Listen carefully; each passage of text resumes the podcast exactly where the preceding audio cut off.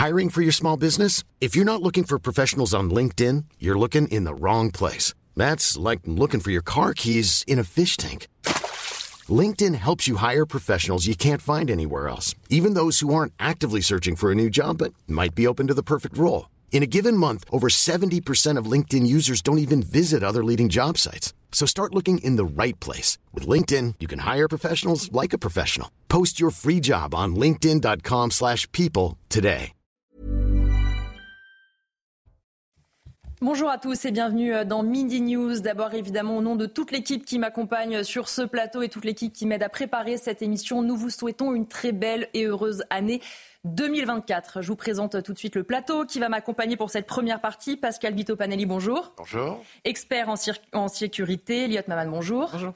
Chroniqueur politique, Michel Taube, bonjour. Bonjour, meilleur vœu à vous. Merci Michel aussi fondateur d'Opinion Internationale. Et Régis Le Sommier, bonjour. Très belle année, Elodie. Merci, directeur de la rédaction de l'Omerta. On va regarder maintenant euh, le sommaire de l'émission. D'abord, la nuit du 31 aura été assez calme. C'est ce que dit le ministre de l'Intérieur. On rappelle qu'un gros dispositif avait été mis en place. Plus de 90 000 policiers et gendarmes partout en France, 6 000 à Paris. Oui, mais quand même 389 interpellations à l'heure où je vous parle. Le ministre de l'Intérieur a fait le point ce matin à Montargis, ville qui avait été touchée par les émeutes. On l'entendra et on se demandera si ce test est vraiment une réussite en vue notamment des Jeux Olympiques cet été.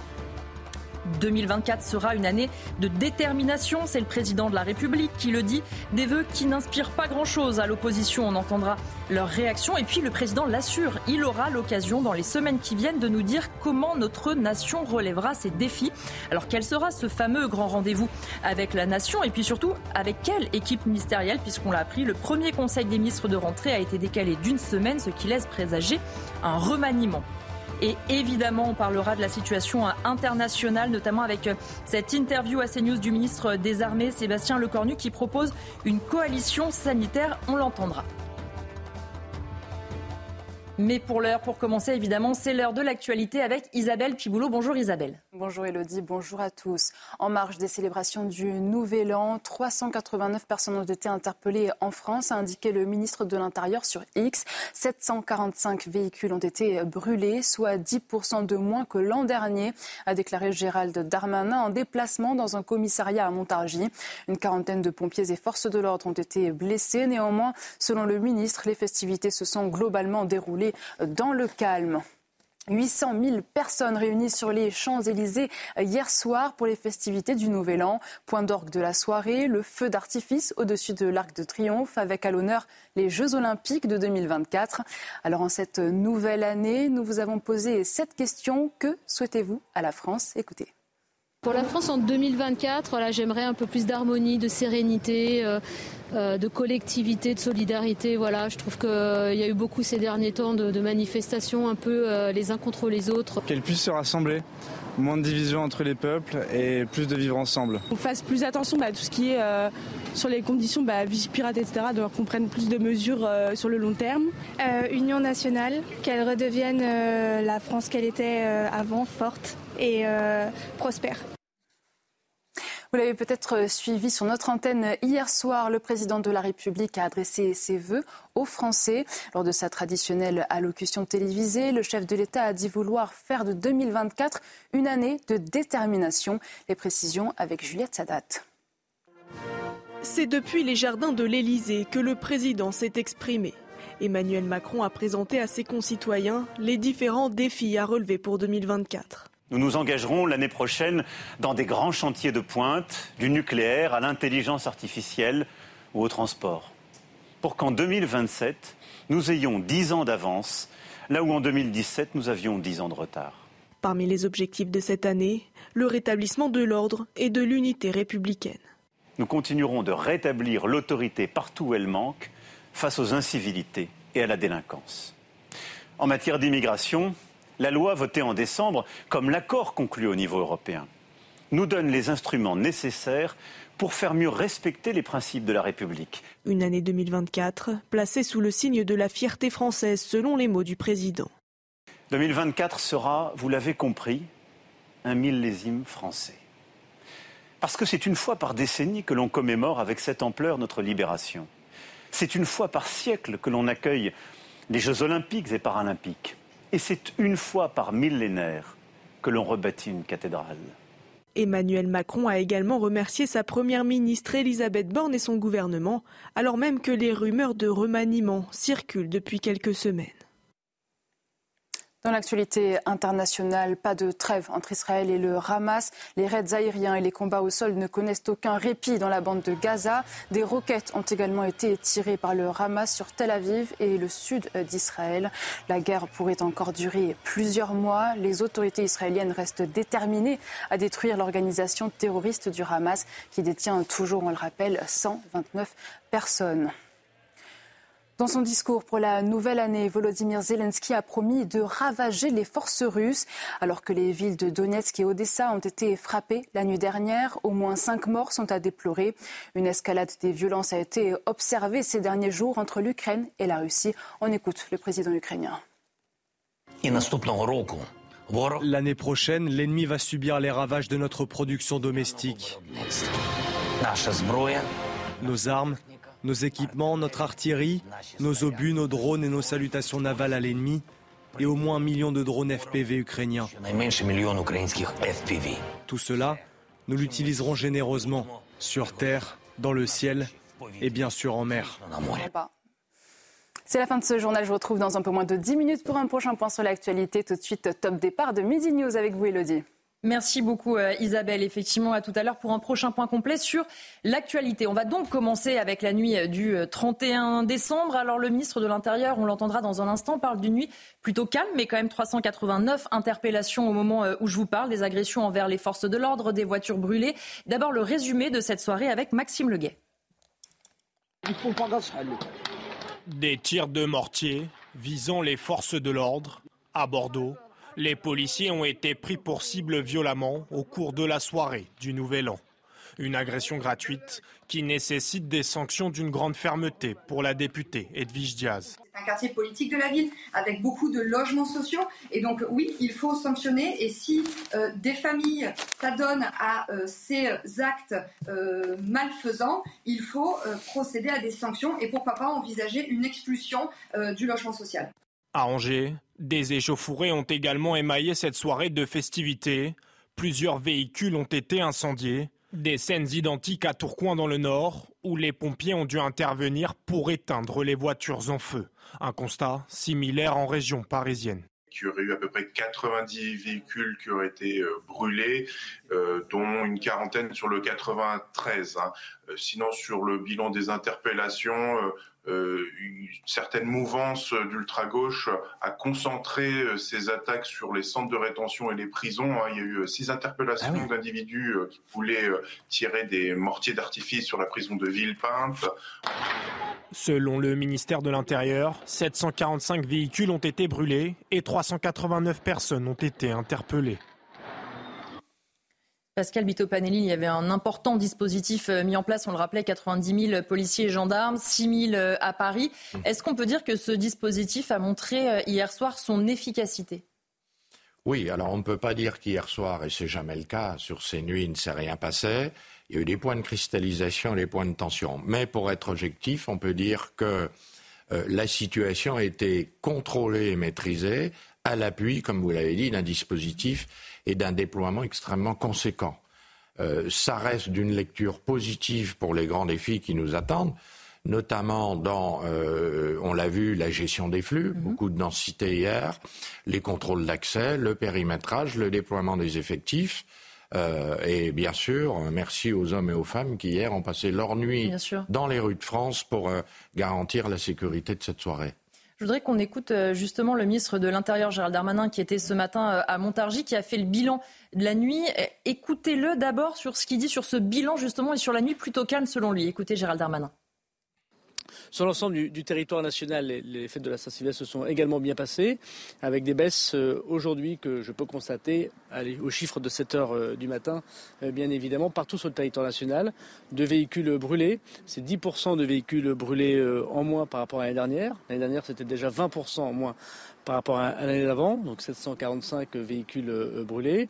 C'est beaucoup moins de policiers euh, et gendarmes blessés, 40% de policiers et gendarmes blessés en moins. Il y a une quarantaine d'agents blessés euh, très légèrement dans leurs interventions. c'est aussi 80% d'attaques de mortiers, de tirs de mortiers, de feux d'artifice en moins par rapport à l'année dernière. On vient donc d'écouter ce satisfait de Gérald Darmanin, mais écoutez ce qu'il a dit justement un tout petit peu plus loin dans ce micro tendu devant la presse. C'est beaucoup moins de policiers et gendarmes blessés, 40% de policiers et gendarmes blessés en moins. Il y a une quarantaine d'agents blessés très légèrement dans leurs interventions. C'est aussi 80% euh, d'attaques euh, de mortiers, de tirs de mortiers, de feux d'artifice en moins euh, par rapport à l'année dernière, et notamment grâce au travail très important que nous avons fait depuis plusieurs semaines de saisie, de contrôle aux frontières et de changement de stratégie depuis les émeutes urbaines que, nous connaissons. C'est aussi 10% d'interpellations en moins par rapport à, l'année dernière. Donc c'est une nuit à Saint-Sylvestre qu'on pourrait qualifier de, calme. Il y a eu quelques incidents ici ou là, mais la présence très forte des forces de l'ordre a pu très rapidement rétablir le calme partout sur le territoire national. Alors normalement, dans le deuxième son qu'on était censé écouter, euh, Gérald Darmanin mettait quand même en évidence le fait que cette nuit n'ait pas été euh, si euh, calme. Elliot Maman, c'est vrai qu'on est partagé entre se dire comment on peut se dire que la nuit a été calme avec 389 individus interpellés, 745 véhicules brûlés? Certes, c'est peut-être un peu moins que l'an dernier, mais on ne peut pas non plus dire que c'est une nuit calme. Oui, alors d'abord par rapport aux chiffres qui avaient été communiqués du moins dans l'espace public, l'année dernière on dénombrait 690 voitures brûlées, cette année on est à environ 750, donc il me semble qu'il ne s'agit pas d'une baisse. Maintenant, de manière plus générale, il est vrai que le fait que le, le ministre de l'Intérieur euh, se considère que les chiffres de la délinquance, en l'occurrence, euh, soient corrects, heurte le bon sens parce qu'on ne comprend pas en tant qu'observateur lambda comment est-ce qu'avec plus de 700 voitures brûlées, on peut considérer que la situation en France est la bonne. En réalité, je crois crois que c'est la preuve euh, d'une situation qui devrait tous nous inquiéter parce que cela veut dire que le ministre de l'Intérieur, qui chaque jour sur son bureau reçoit l'intégralité des chiffres de la délinquance, l'intégralité des chiffres de la criminalité, considère qu'avec plus de 700 voitures brûlées, la nuit en réalité en France était anodine. Mmh. C'est plutôt ça qui devrait nous, nous, frapper parce que concrètement, quand on, quand on voit ces chiffres en tant que, que chroniqueur euh, lambda, euh, on ne peut qu'être frappé par l'extrême violence et surtout le, le, la légèreté, les moments de légèreté légèreté en France qui sont désormais systématiquement mmh. accompagnés de moments de tension mais invraisemblables. Euh, ça a un nom, ça s'appelle l'ensauvagement. Justement, ça Régis Le Sommier qu'on en arrive à se euh, réjouir qu'il y ait moins de forces de l'ordre blessées, qu'il y ait moins de voitures brûlées. Mais on oublie qu'il y a, enfin on oublie non, on le redit sur ce plateau qu'il y a quand même une quarantaine de forces de l'ordre et de pompiers euh, blessés, plus de 700 véhicules qui sont brûlés. Finalement, comme c'est un peu moins pire pour parler en mauvais français, on est content. On est content, on se réjouit parce que c'est moins pire, mais c'est quand même du grand Darmanin, enfin du, Darmanin, du grand Darmanin, mais du Darmanin assez classique, c'est-à-dire c'est un virtuose de la statistique. Il arrive à chaque fois à tendre les, comme vous l'avez dit, il y a eu plus finalement de voitures euh, brûlées, et quand on regarde un petit peu, ben, on se dit finalement la différence elle n'est pas énorme. Euh, l'usage des mortiers d'artifice, ben, on espère peut-être qu'il y a eu des mesures en amont pour empêcher leur vente, euh, qui ont qui, fait qu'il y a moins de mortiers d'artifice disponibles, notamment dans, dans, des périodes où il y a des feux d'artifice précisément. Et, et je pense que le, là, euh, c'est vraiment un exercice dans lequel euh, le ministre de l'Intérieur excelle depuis très longtemps. Et malheureusement, ça a quand même un petit côté agaçant parce que euh, la gravité de la situation, elle est quand même énorme. On est quand même dans un pays où les tensions sont à leur paroxysme. Et peut-être qu'on a passé une nuit un peu plus calme dans ce cas-là, euh, oui, euh, réjouissons-en nous, mais en tout cas, ne tirons pas des plans sur la comète, mm. comme quoi euh, les, cette espèce de, de comment, de, de, de tradition malsaine de la voiture brûlée du premier de l'an, en particulier en Alsace, est, est, désormais fait désormais partie de l'histoire. Aujourd'hui, non, on est à nouveau, je pense, qu'il faut être très très vigilant, et on n'est pas du tout dans une période dans notre nation de calme. Au contraire, on est plutôt dans une période d'exacerbation des passions C'est vrai, Michel Taube, après euh, l'année qu'on a passée avec notamment euh, les émeutes. Et d'ailleurs, c'est pour ça que Gérald Darmanin était euh, à Montargis, qui a été très touché par les émeutes. On se dit qu'il y a eu un certain nombre de dispositifs qui ont été mis en place. Régis en parlait, les mortiers d'artifice, la vente est interdite depuis plusieurs jours, depuis juste avant Noël. Mais malgré tout, ça n'empêche rien. On peut se satisfaire qu'il y ait un peu, un peu moins de forces de l'ordre blessées. Mais sur le fond, il y a quand même une nuit qui n'a pas été calme, et surtout pas d'ailleurs pour les forces de l'ordre. Oui, et à quel prix justement une mobilisation maximale des forces de l'ordre avec des conditions de travail qui sont extrêmement difficiles? Euh, à Montargis, euh, euh, plutôt que de se rendre sur place, j'aurais préféré que les commerces qui ont été incendiés début de l'été soient tous reconstruits. Oui, on en parlait d'ailleurs la semaine dernière. Voilà, il y a mm. encore notamment une coiffeuse du centre-ville mm. de Montargis dont la vitrine n'a toujours pas été réparée. La pharmacie n'est toujours pas reconstruite. Voilà, ce qui est quand même fort de café dans un pays aussi développé que, que la France. Donc, et puis il y a un deuxième aspect, c'est qu'on voit toujours le côté policier avec Gérald Darmanin qui communique. Mais où est le ministre de la Justice? Moi, ce que mm. j'aimerais, c'est qu'il y ait des, euh, des, que vont donner ces interpellations. missions données très très fortes à tous les procureurs euh, d'orchestrer de, de, des comparutions immédiates des 389 interpellés et que la justice passe très très vite et très fermement. Et là, on pourra tirer un bilan, j'ai envie de dire, complet, parce qu'encore une fois, 389 euh, interpellations qui ne donneraient lieu à aucune condamnation ou juste à des rappels à la loi euh, n'auraient pas cet effet dissuasif que le déploiement policier euh, visait, visait à obtenir. Et enfin, Enfin, là, c'était le 31 décembre, mais on rentre dans une année extrêmement difficile pour, pour les forces de l'ordre, avec une tension qui est déjà au maximal pour eux. On va s'interrompre un petit instant dans nos débats, le temps de refaire un point sur l'actualité avec vous, Isabelle Piboulot. On commence ce point info avec un tour du monde rapide des passages en 2024. Après le traditionnel décompte, les feux d'artifice ont illuminé de nombreuses villes et leurs monuments emblématiques, comme la porte de Brandebourg à Berlin et le Burj Khalifa à Dubaï. Auckland, en Nouvelle-Zélande, a ouvert les festivités suivies par l'impressionnant feu de Sydney en Australie.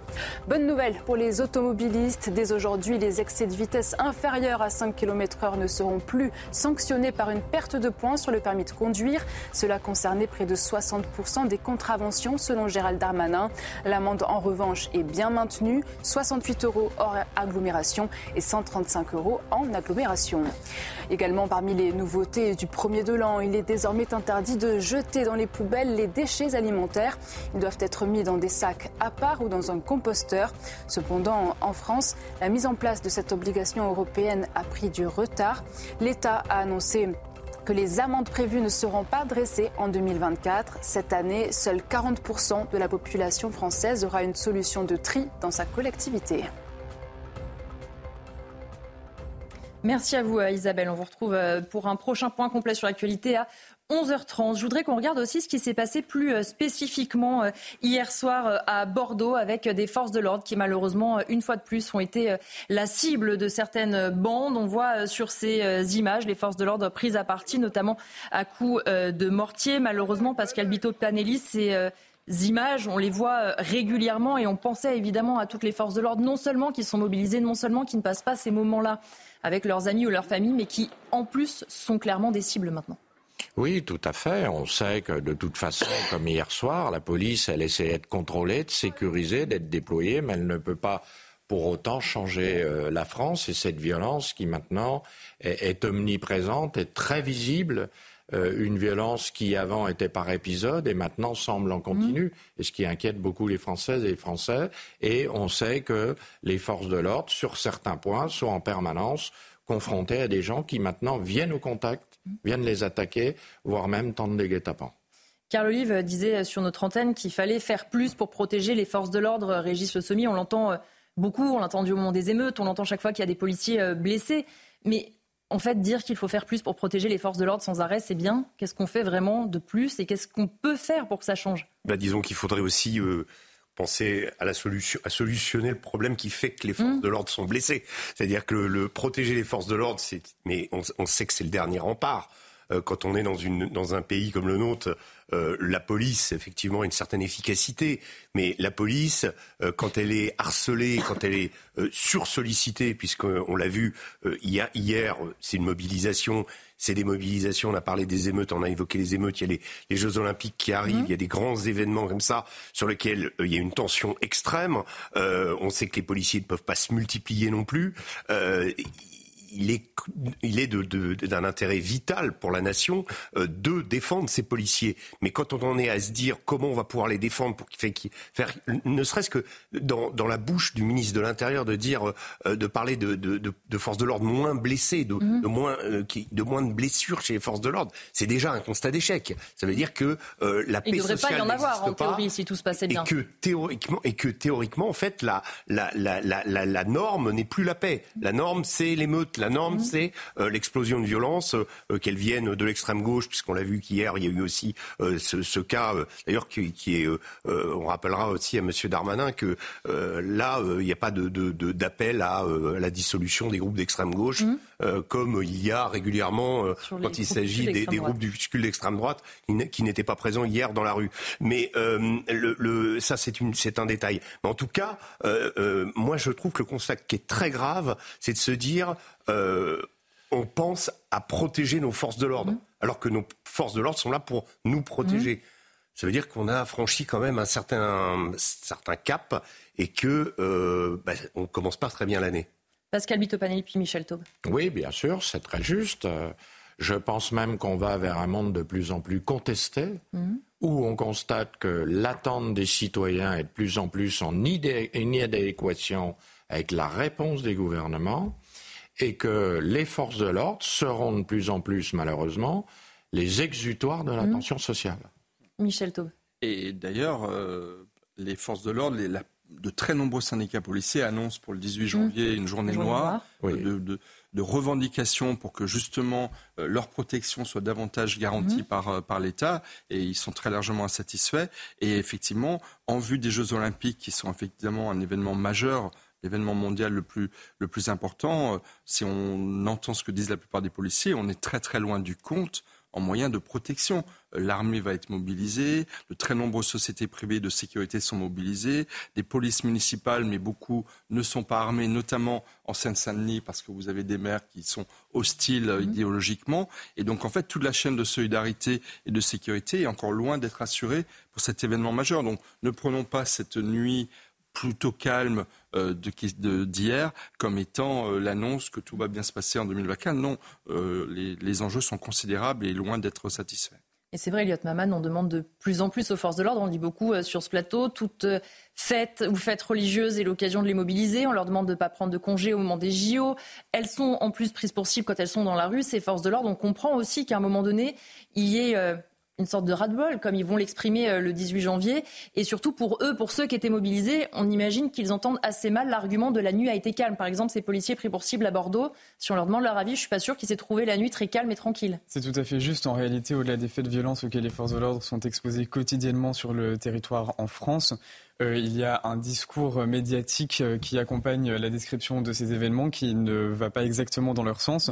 Vous savez, on parle souvent de violences policières qui seraient euh, structurelles. En réalité, ce qui est systématique, et on le voit bien, c'est précisément les violences exprimées à l'encontre des forces de l'ordre. À chaque fois qu'il y a un événement, une fête culturelle, une fête religieuse ou un rassemblement qui est supposé être, en réalité, le 31 décembre n'a en plus aucune charge symbolique au-delà du passage à la nouvelle année, il n'y a strictement aucune euh, analyse qui pourrait nous euh, permettre de considérer qu'en réalité c'est une expression de deux France qui serait face à face, etc. Le 31 décembre est simplement un moment de célébration, euh, tout ce qu'il y a de plus léger. Et même dans ces moments-là, les forces de l'ordre sont attaquées. c'est bien le signe qu'en réalité il n'y a pas de violence policière, mais qu'en revanche il y a des violences à l'encontre des policiers qui s'expriment systématiquement. Oui, avec des policiers en plus qui se retrouvent, comme c'est le cas avec les manifestations d'extrême gauche, à devoir sécuriser eux-mêmes des manifestations contre, Pascal Bito-Panini. On en reparlera tout à l'heure, mais en ce qui concerne les Jeux Olympiques, puisque évidemment, euh, ouvrir aussi cette année 2024, c'est ouvrir l'année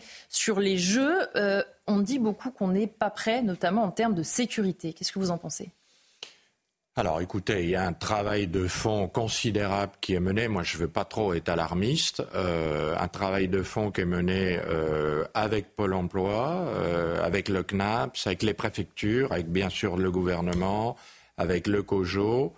Euh, on monte en puissance, les jauges sont revues tous les jours. À l'évidence, il est vrai qu'on a un souci de recrutement, tout particulièrement dans le domaine qui est le mien maintenant depuis quelques années, qui est celui de la sécurité mhm. privée, où on est en sous-effectif pour le moment, où on sait d'ores et déjà qu'il faudra faire appel à l'armée mhm. et que euh, pour qu'on sécurise ce défi énorme, euh, on a mis la barre très haut je peux vous dire que pour avoir organisé dans ma carrière du SPHP beaucoup d'événements, le label Sécurité France est au niveau pour le faire. Mhm. Maintenant, c'est un défi énorme et on a des points de vulnérabilité euh, tout particuliers de, la conjoncture, avec un risque terrorique, gérer les flux, la densité.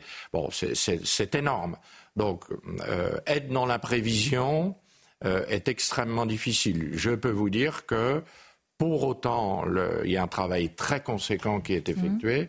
Mais maintenant, euh, c'est l'avenir qui nous dira euh, euh, réellement si on, pourra limiter au maximum les vulnérabilités. Il y en aura toujours de toute façon. Et comment vous expliquez justement ces difficultés de recrutement? Est-ce que c'est trop de pression? Est-ce que c'est un salaire pas assez attractif?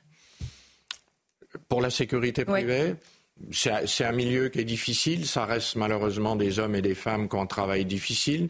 On reste un peu dans une industrie de labeur, mmh. euh, avec des, des, des, des, prestations assez contraignantes, des heures entières debout dans le froid.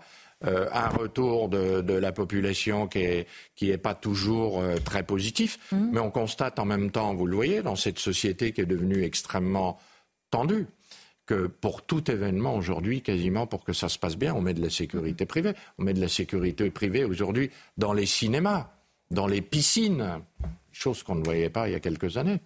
Michel, pour terminer sur ce non, c'est une véritable petite révolution dans la doctrine de, maintien de, l'ordre public. Pendant les émeutes de mmh. l'été dernier, vous aviez des maires comme celui de Belfort, mais d'autres également, qui avaient clairement recouru à des sociétés privées mmh. pour protéger les bâtiments publics, c'est pour mmh. participer à l'ordre euh, à, l'ordre public. Et sur les Jeux Olympiques, au-delà des problèmes de, de, recrutement, il y a véritablement, je pense, une prise de conscience que la chaîne de, de, de, protection et de sécurité de nos concitoyens doit être élargie euh, au maximum. Le ministère de l'Intérieur, la semaine dernière, a appelé des agents administratifs Mm. du ministère de l'Intérieur à participer aux fouilles, par exemple, qui seront exercées pendant les Jeux Olympiques. Donc, on voit bien qu'il y a des manques de recrutement considérables et qu'il va falloir y chercher de tous les côtés. Et notamment, je pense qu'une des marges d'appréciation et, et, de, et de renforcement de la sécurité, ça va être le recours à l'armée. On reparlera justement euh, des Jeux Olympiques euh, à 13h un peu plus euh, largement, mais en attendant, on marque une pause et on se retrouve pour la deuxième partie de Midi News avec mes invités. On parlera notamment des vœux du président de la République hier. À tout de suite.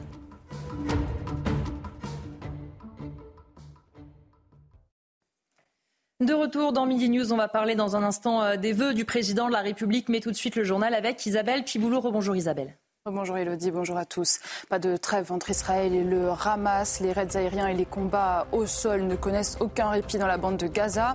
Des roquettes ont également été tirées cette nuit par le Hamas sur Tel Aviv et le sud d'Israël.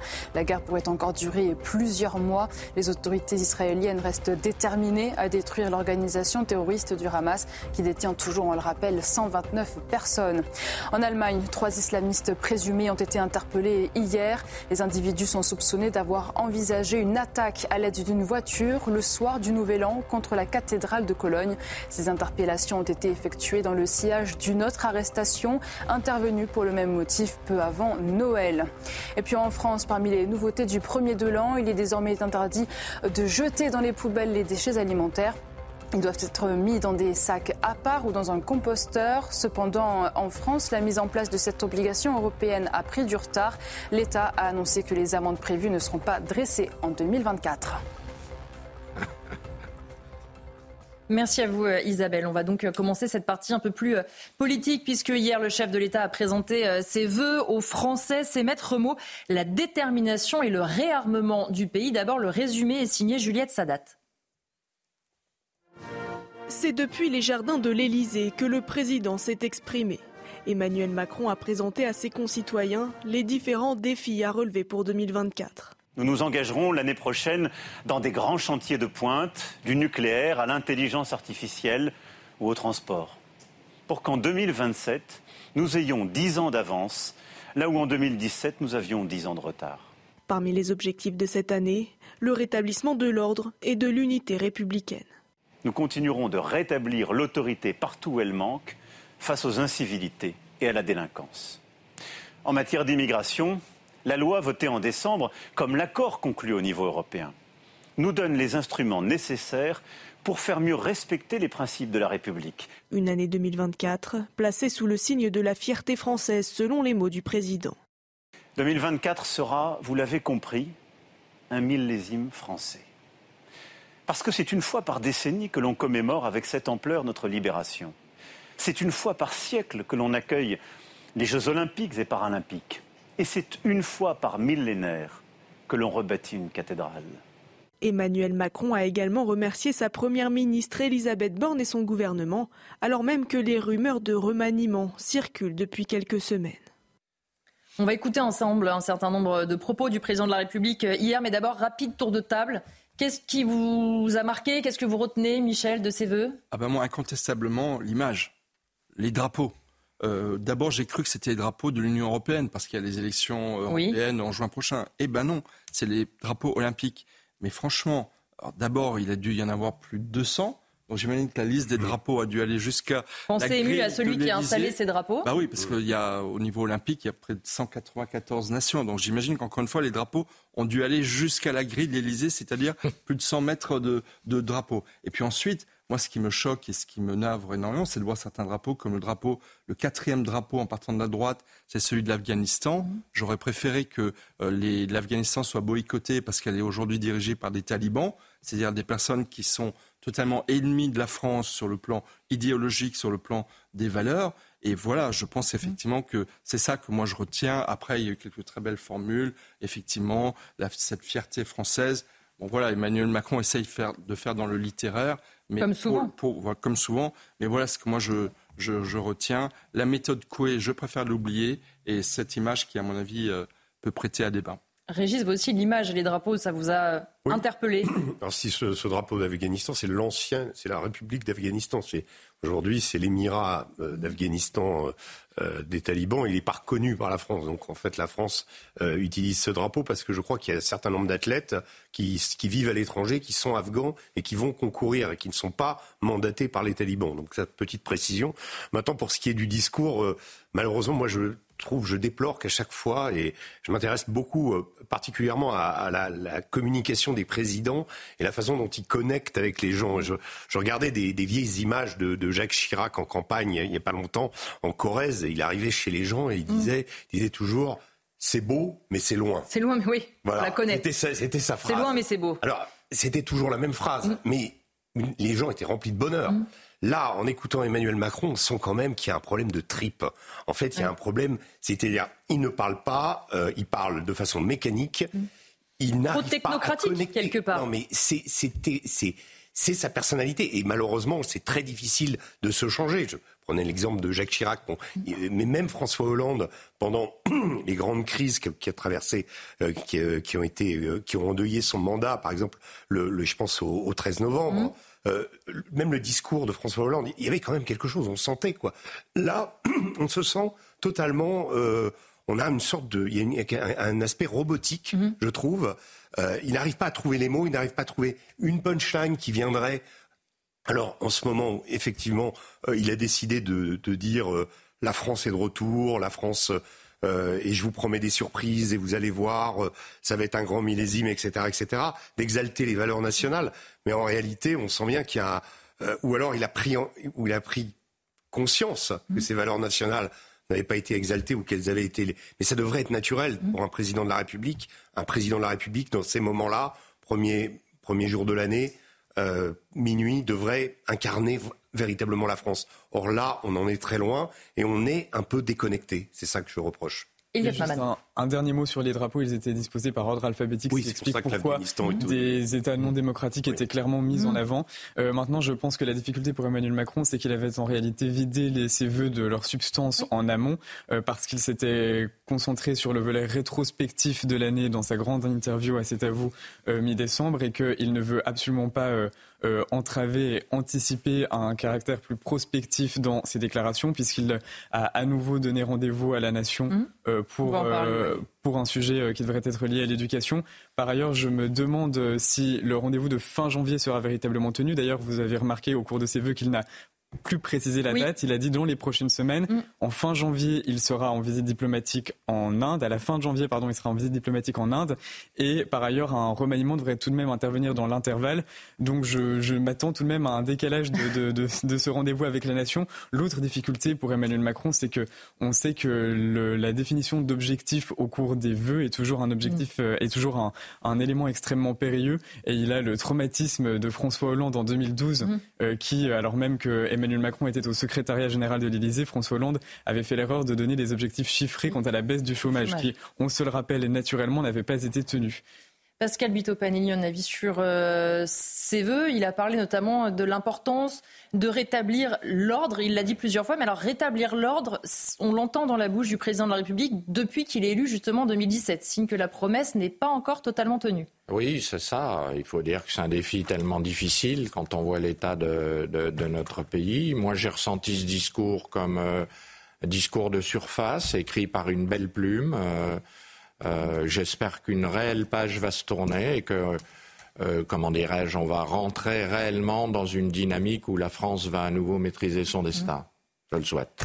On va écouter. Juste un nom qui a manqué, je pense. Euh, Dominique Bernard. Je pense que le citer, ça a quand même été un des traumatismes de l'année 2023. Il a parlé d'incivilité, il a, il a parlé de violence, mais je trouve qu'il n'a pas eu les mots assez forts pour souligner, les, encore une fois, ce, ce meurtre horrible qui a, qui a marqué tous les Français.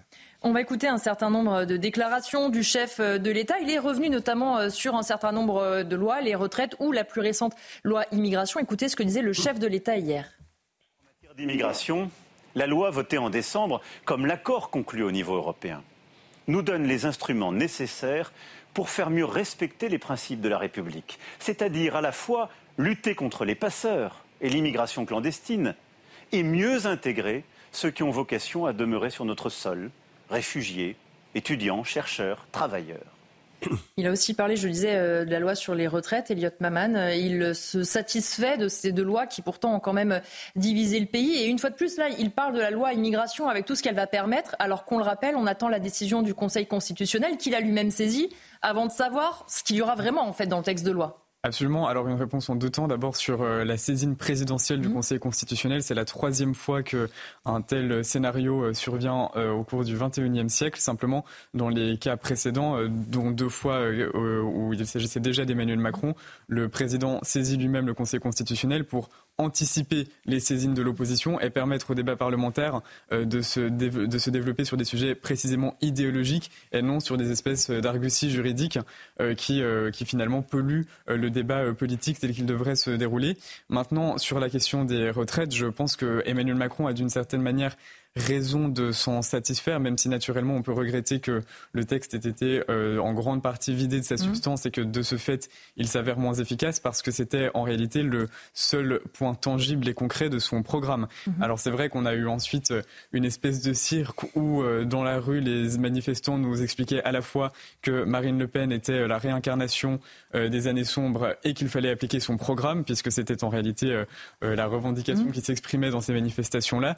Donc je pense que en l'occurrence, Emmanuel Macron a en effet raison de, rappeler euh, euh, cette victoire euh, politique sur le sujet.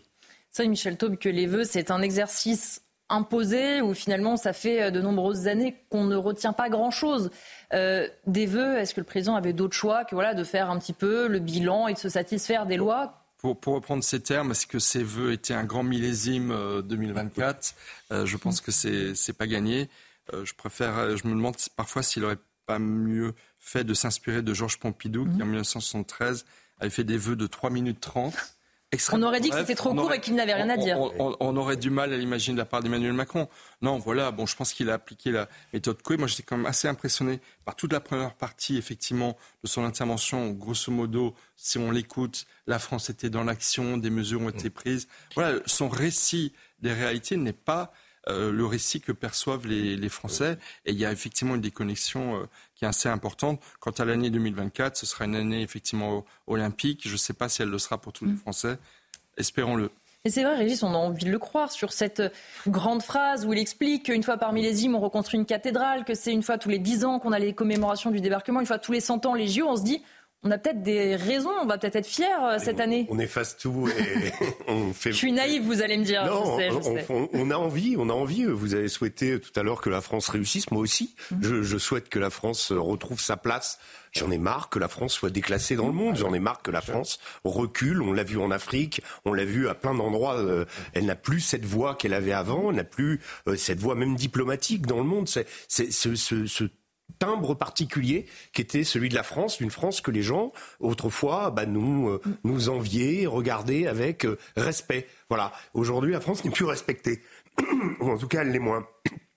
Pour ce qui est euh, d'Emmanuel Macron, moi, je suis toujours dubitatif parce que les mots, en effet, sont extrêmement choisis. vous avez évoqué la, question de, de, la loi immigration. Mmh. Il a dit qui a été votée, mais tout à coup, on se, fait on se refait le film et on se dit dans quelles circonstances elle a été votée. en plus. Un accouchement dans la douleur et c'est un euphémisme. Et, et, il saisit euh, le, conseil, le Conseil constitutionnel. On sait qu'il y a Laurent Fabius euh, qui, euh, je pense, devrait lui mettre quelques bâtons dans les roues, ne pas hésiter justement sur cette loi. Et lui, il, il, il parle de cette loi comme si, ça y est, elle allait être appliquée, tout, tout, va bien. On ne sait toujours pas de quoi on parle hein, à l'heure actuelle en termes de texte et de fond. Donc, donc, tout ça, ça montre quand même une extrême fragilité.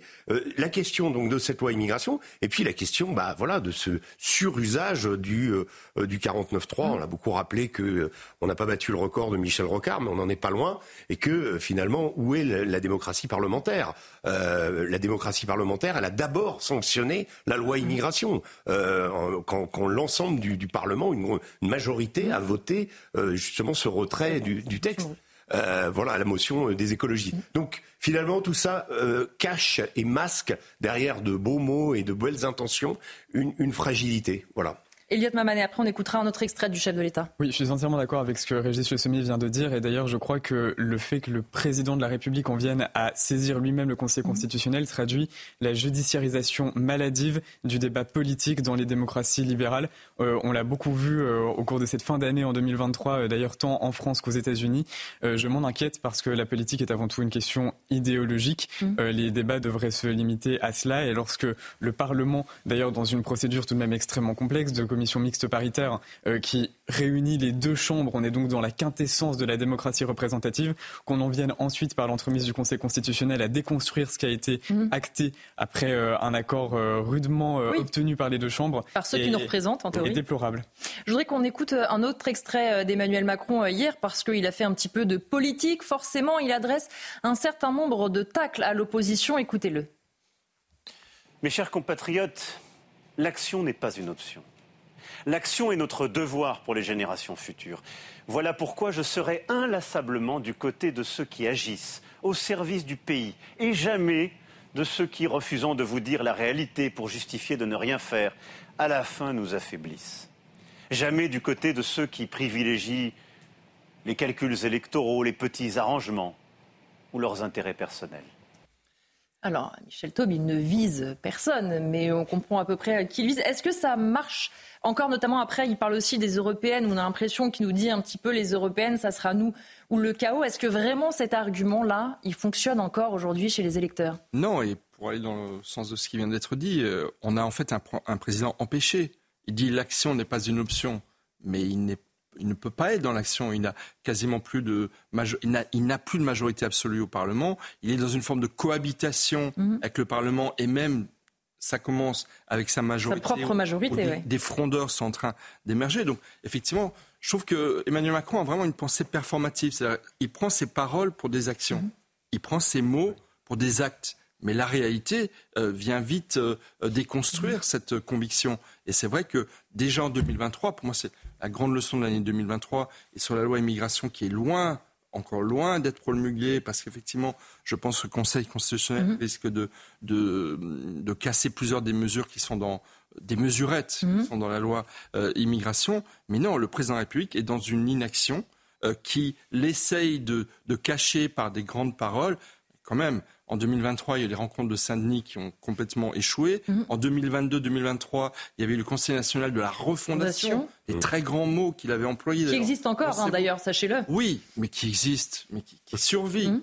Qu'est-ce qu'a-t-il donné? Donc effectivement, ce grand rendez-vous avec la nation qui nous annonce pour janvier euh, prochain, qu'est-ce que ça va être? Sinon une initiative pour communiquer pendant quelques mois, occuper le terrain et mieux occulter euh, son inaction. Encore une fois, on a, je trouve, un, quinquennat, un président dans un deuxième quinquennat qui est largement empêché mm. et qui compense en fait cette euh, incapacité d'agir par des paroles, certes très bien travaillées. Il y avait il y avait des belles formules dans, dans ses voeux hier, mais qui, encore une fois, les Français n'en sont pas dupes. On va juste s'interrompre dans nos débats, le temps de refaire un point sur l'actualité avec vous, Isabelle Piboulot. 389 personnes interpellées en France en marge des célébrations du Nouvel An. 745 véhicules ont été brûlés, soit 10% de moins que l'an dernier, a indiqué Gérald Darmanin en déplacement dans un commissariat à Montargis. Une quarantaine de pompiers et forces de l'ordre ont été blessés. Néanmoins, selon le ministre de l'Intérieur, les festivités se sont globalement déroulées dans le calme. Bonne nouvelle pour les automobilistes. Dès aujourd'hui, les excès de vitesse inférieurs à 5 km/h ne sont plus sanctionnés par une perte de points sur le permis de conduire.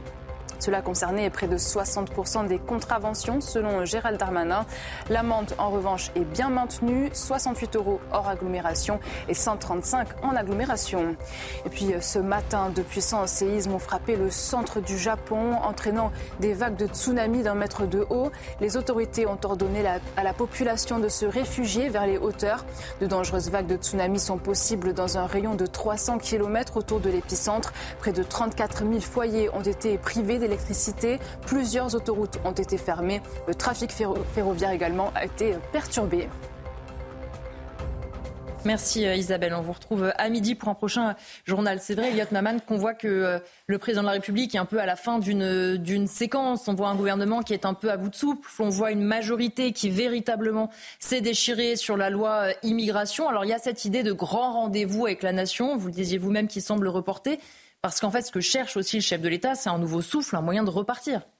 Euh, oui, absolument. Euh, mais dans son intervention, dans son allocution, on n'a pas véritablement vu de pistes vers mm. lesquelles Emmanuel Macron pouvait se diriger. Et d'ailleurs, la focalisation médiatique extrême sur l'image, euh, certes déconcertante, des drapeaux, mm. est précisément le signe que c'est la seule chose qu'on avait à retenir de cette intervention. Oui, qu'on n'a pas forcément retenu le fond.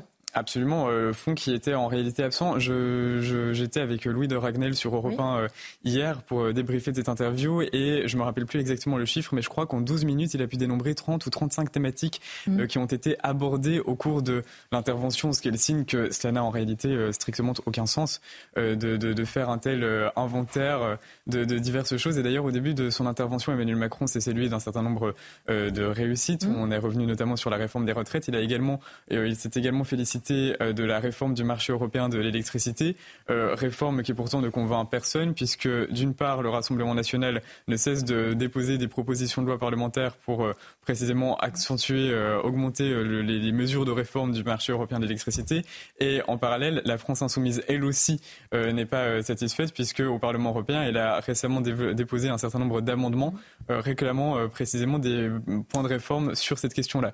Donc c'est tout de même un peu surprenant de ne même pas réussir à trouver des, des points qui ont fait euh, un minimum euh, consensus euh, dans la population et dans la classe politique. Michel. Oui, il, a remercié hier la Première ministre qui, était, en Guyane, mais qui peut prolonger de quelques jours son séjour sur place parce qu'à la surprise générale, et pour moi c'est quand même assez inquiétant, euh, sans justificatif, mmh. le Conseil des ministres de mercredi a été reporté à la semaine d'après. Au 10 janvier. Franchement, c'est une drôle de méthode, une drôle de manière de, mmh. de faire et peut-être que ça augure d'un d'un prochain remaniement ministériel, ce serait peut-être ça le grand rendez-vous avec la nation. C'est pas un rendez-vous avec la nation de changer le gouvernement. Évidemment, mais peut-être ça lui permettra d'occuper le temps euh, qu'il a et de disponible, euh, étant donné son inaction euh, et son empêchement d'agir avec une majorité fragilisée. On, remarque qu'en fait, il, meuble quelque part. Il, utilise, il parle d'action, mais en fait, il, part tout, il, dérive très vite dans la commémoration. Mmh. les, les, 80 ans du débarquement, euh, bon, Notre-Dame, certes, est le résultat d'un travail euh, considérable. Enfin, il n'aura pas bâti une cathédrale quand même. C'est ce qu'il a dit hier soir. Oui, oui ça arrive. On s'emballe un peu. Là, se, se, se, raccrocher justement à des choses qui... Euh, et puis, aux Jeux Olympiques, où la France a été choisie, comme si, voilà, parce qu'il il a assez peu de choses, donc il faut qu'il meuble avec des choses qui puissent faire consensus, puisque tout le reste, on l'a décrit euh, en long, en large et en travers, euh, a été euh, quand même un, échec et, et montre que la société est très très fracturée. Oui, simplement un signe de l'imminence du remaniement ministériel, c'est que Agnès Firmin-Lebaudot n'a toujours pas été intronisée en tant que ministre de plein droit mm. euh, au ministère de la Santé. Elle est toujours ministre par intérim, alors que cela fait désormais plus de deux semaines qu'elle a pris la succession euh, d'Aurélien Rousseau, euh, la non-succession d'Aurélien Rousseau, mm. Rousseau par conséquent. et par ailleurs, même si je crois que l'Élysée se fait avare en matière d'information à cet égard, le Conseil des ministres de ce mercredi qui a été reporté à la semaine prochaine et qui pourrait être tout de même un signal allant dans ce sens. Oui, c'est-à-dire que ça commence à faire beaucoup de signaux qui vont euh, dans le même sens. Je voudrais qu'on écoute euh, la réaction euh, d'une partie de l'opposition à ces vœux et notamment celle de Sébastien Chenu pour le Rassemblement national. Qu'attend-il des vœux? Qu'en a-t-il pensé? Eh bien, vous l'imaginez, pas grand-chose. Écoutez-le. Bah, ce qui est bien avec Emmanuel Macron, c'est même lorsqu'on n'attend pas grand-chose de lui, on réussit à être déçu. moi, j'ai trouvé que le président de la République avait fait preuve d'une véritable désinvolture en fait, euh, dans ses voeux. D'abord, désinvolture avec l'image de la France. tout le monde se pose la question de savoir pourquoi notre drapeau national se balade au milieu d'une cohorte d'autres drapeaux. Lorsqu'on est président de la République française, eh bien, la France, c'est pas un pays parmi d'autres c'est le pays euh, qu'on représente et pour lequel on a été élu et qu'on doit défendre. Donc sur la forme, euh, il y avait une certaine forme euh, de, désinvolture et puis de désinvolture par rapport au sujet qui aujourd'hui mobilise ou interroge les Français ou inquiète les Français.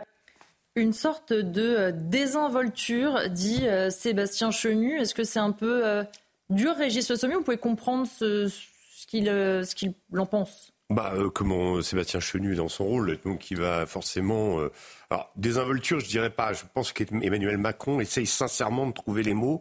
Il essaye sincèrement de raccrocher, euh, de, de faire redémarrer euh, son quinquennat. Le problème, c'est qu'il n'a pas vraiment d'idée ni de piste, et qu'on ressort de ses voeux outre l'aspect, je vous dis que, que j'ai décrit tout à l'heure, robotique, technique, d'un discours très bien écrit, certes, mais prononcé avec peu d'affect, euh, qui est la, marque de fabrique malheureuse d'Emmanuel Macron. Je, va pas, il, va, va pas se refaire comme ça, mais en tout cas, ça nous donne assez peu d'espoir. Et on se dit, il reste quand même trois ans. Mmh. Euh, c'est long. Euh, donc, où on va aller? On a, on a quand même l'impression après ses voeux, après que le, on, a, on, a, entendu la Marseillaise et que euh, le, le, chef de l'État se soit exprimé, on entre dans 2024 un peu euh, dans un brouillard, euh, avec ces événements qui vont être sans doute des moments de réjouissance. On souhaite que les Jeux Olympiques puissent mm. euh, remplir toutes les conditions sécuritaires et que ça se passe bien, comme finalement les, commémorations du débarquement, qui vont être quand même des événements aussi importants, qui marquent. on souhaite que ça se fasse et on souhaite que la France redresse la tête. Pour le moment, la France n'a pas redressé la tête et le président aurait besoin, on, aurait aimé avoir peut-être un président plus combatif, hein, qui appelle au rassemblement, qui appelle plus euh, justement à, essayer de galvaniser cette société fracturée euh, qui, nous, euh, qui nous attriste finalement. On va marquer euh, une courte pause et puis euh, on reviendra pour parler notamment euh, de la menace terroriste et notamment à Cologne où trois personnes ont été interpellées qui projetaient justement un attentat sur la cathédrale. On se retrouve juste après la pause avec mes invités. À tout de suite.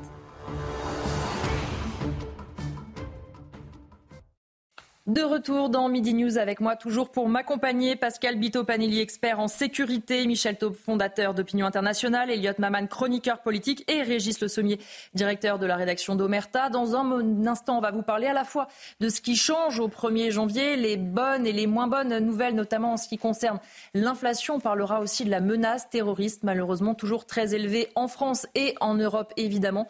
Mais tout de suite, on fait le point sur l'actualité avec Isabelle Piboulot. Rebonjour Isabelle. Rebonjour Elodie. Bonjour à tous. À la une, ces belles images du tour du monde du passage en 2024. Après le traditionnel décompte, les feux d'artifice ont illuminé de nombreuses villes et leurs monuments euh, emblématiques devant des milliers de spectateurs comme la porte de Brandebourg à Berlin, le Burj Khalifa à Dubaï. Auckland en Nouvelle-Zélande a ouvert les festivités suivies par euh, l'impressionnant feu d'artifice de Sydney en Australie. Selon le ministre de l'Intérieur, les festivités du Nouvel An en France se sont globalement déroulées dans le calme. 389 personnes ont été interpellées sur le territoire national. C'est moins que l'an dernier. En outre, des véhicules ont été brûlés. Gérald Darmanin s'est exprimé ce matin depuis le commissariat de Montargis. On l'écoute. Sur l'ensemble du, territoire national, les, fêtes de la Saint-Sylvestre se sont également bien passées, avec des baisses euh, aujourd'hui que je peux constater au chiffre de 7 heures euh, du matin, euh, bien évidemment, partout sur le territoire national. De véhicules brûlés, c'est 10% de véhicules brûlés en moins par rapport à l'année dernière. L'année dernière, c'était déjà 20% en moins par rapport à, l'année d'avant, donc 745 véhicules euh, brûlés. C'est beaucoup moins de policiers euh, et gendarmes blessés, 40% de policiers et gendarmes blessés en moins. Il y a une quarantaine d'agents blessés euh, très légèrement dans leurs interventions. C'est aussi 80% d'attaques de mortiers, de tirs de mortiers, de feux d'artifice en moins par rapport à l'année dernière. Qui dit nouvelle année dit nouvelle mesure. Notez que sur les routes, vous ne serez plus sanctionné d'un point en moins sur votre permis si vous commettez un excès de vitesse de moins de 5 km heure. Si la mesure ravit les automobilistes, elle inquiète les acteurs de la prévention routière. Kylian Salé, Laura Lestrat et Jules Bedeau. Bonne nouvelle si vous commencez l'année avec peu de points sur votre permis vous n'en perdrez plus en cas d'excès de vitesse de moins de 5 km/h. Je pense que c'est une bonne chose pour le permis. Oh, pardon, oui, c'est bien pour le permis, ouais. Non, je pense que c'est bien, ouais. C'est pas normal. Pourquoi? Bah Parce que ça va déjà qu'il y a beaucoup d'imbéciles qui font des excès à outrance et ça va euh, encourager. Bah, je trouve que c'est très bien déjà depuis avoir deux points en moins parce que c'est quand même euh, important et puis ça coûte super cher. La France était le seul pays européen à sanctionner ainsi une nouvelle mesure qualifiée de bon sens par les associations d'automobilistes. Dire quand vous vous faites prendre parce que vous roulez 2 euh, ou 3 km heure au-dessus de, la, vitesse réglementaire, on ne peut pas l'admettre. Du côté des associations pour la prévention routière, il s'agit d'une mesure insensée. Les accidents mortels qui sont dus à des excès de vitesse, eh bien, on en a 47% qui sont dus à des excès de vitesse inférieurs à 10 km/h. Donc on voit bien qu'il n'y a pas de petits excès de vitesse. Plus de perte de points sur le permis de conduire, certes, mais l'amende forfaitaire ne disparaît pas. Elle est toujours de 68 euros. Un mot de l'actualité internationale. Alors que les combats continuent dans la bande de Gaza, le ministre des Armées, Sébastien Lecornu, a passé le nouvel an à bord du Dismud, le porte-hélicoptère français ancré dans le port égyptien d'Al-Arish où sont soignés des civils de Gaza. Le Dismud, arrivé à quai le 27 novembre, a accueilli dès le lendemain des dizaines de blessés. Je vous propose d'écouter Sébastien Lecornu.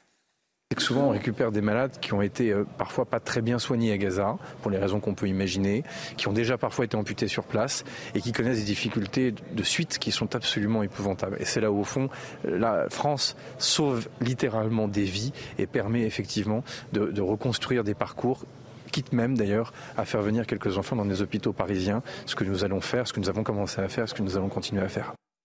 Et pour cette fin de journal, on va prendre la direction du Vatican. Le pape François a prononcé ses vœux pour cette nouvelle année. Une messe pour la paix dans un contexte de guerre au Proche-Orient. Le souverain pontife a évoqué une nouvelle fois l'espérance inspirée par le mélange des cultures. Je vous retrouve dans un peu moins de 10 minutes pour un prochain point sur l'actualité. La suite avec vous, Elodie. Merci euh, Isabelle et à tout à l'heure pour un prochain tour complet des sujets de l'actualité. On va parler maintenant de l'inflation parce que l'année 2023 a été marquée par une forte inflation dans certains secteurs. Les prix ont atteint malheureusement des records. Mais est-ce que cela va durer et comment les Français ont vécu cette situation? Le reportage est signé Laura Lestrade, Raphaël Lazreg et Adrien Spiteri. À la caisse des supermarchés ou sur vos factures d'énergie, les prix étaient particulièrement élevés en 2023 et vous l'avez remarqué. Quand j'achète un fruit à des prix exorbitants, je me dis mais comment font les, familles nombreuses? Ça, je me pose la question et je plains les mamans. J'ai un petit revenu, je ne peux pas m'offrir le luxe que j'offrais autrefois. Sur l'alimentation en mars, l'augmentation avoisinait même les 16% sur un an. Alors certains Français s'adaptent, changent leurs habitudes de consommation, mais espèrent des baisses sur certains produits en 2024. Lesquels Nous vous avons posé la question. Les fruits, légumes et, la viande. L'alimentation biologique en priorité. Le saumon, le fromage et les viandes. Ces Français ont-ils raison d'espérer? Le 21 décembre, sur notre antenne, Bruno Le Maire se montrait optimiste. La crise inflationniste, je le confirme, est derrière nous. C'est-à-dire ces prix qui flambent qu'on a connus au cours des deux dernières années, c'est derrière nous. Nous serons sous les 3% d'inflation en 2024. Sur les derniers mois, la diminution de l'inflation se confirme, plus 3,6% en novembre contre 6,3% en février.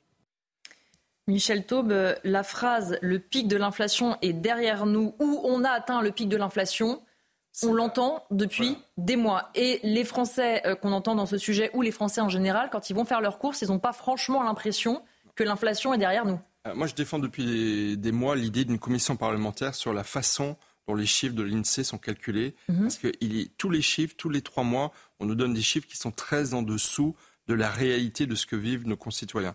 Euh, le pouvoir d'achat, c'est de très très loin la principale inquiétude de nos concitoyens. Et hier, dans ses vœux, Emmanuel Macron l'a à peine évoqué, très très rapidement, il est passé dessus.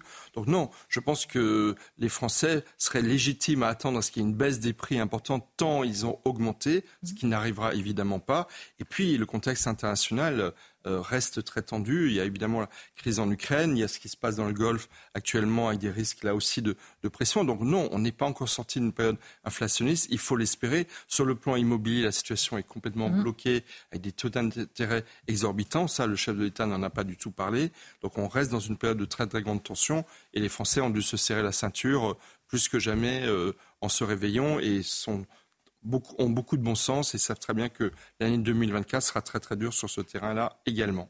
Ce qu'on entend aussi beaucoup, Elliot Maman, de la part euh, du gouvernement et même du président de la République hier, c'est que finalement, si on se compare à d'autres pays euh, européens, on souffre moins de l'inflation. Est-ce que d'abord il y a une part de vrai là-dedans et est-ce que les Français peuvent encore euh, entendre cela, nous dire oui, c'est dur les fins de mois, mais c'est moins compliqué que pour certains de nos voisins européens? Oui, alors ce qui reste vrai, c'est que les boucliers tarifaires mis en place euh, en France, bien qu'ils contribuent à une logique délétère euh, de la conception économique qu'entretient le gouvernement français, euh, permet en partie de, pallier l'inflation qui est absolument considérable.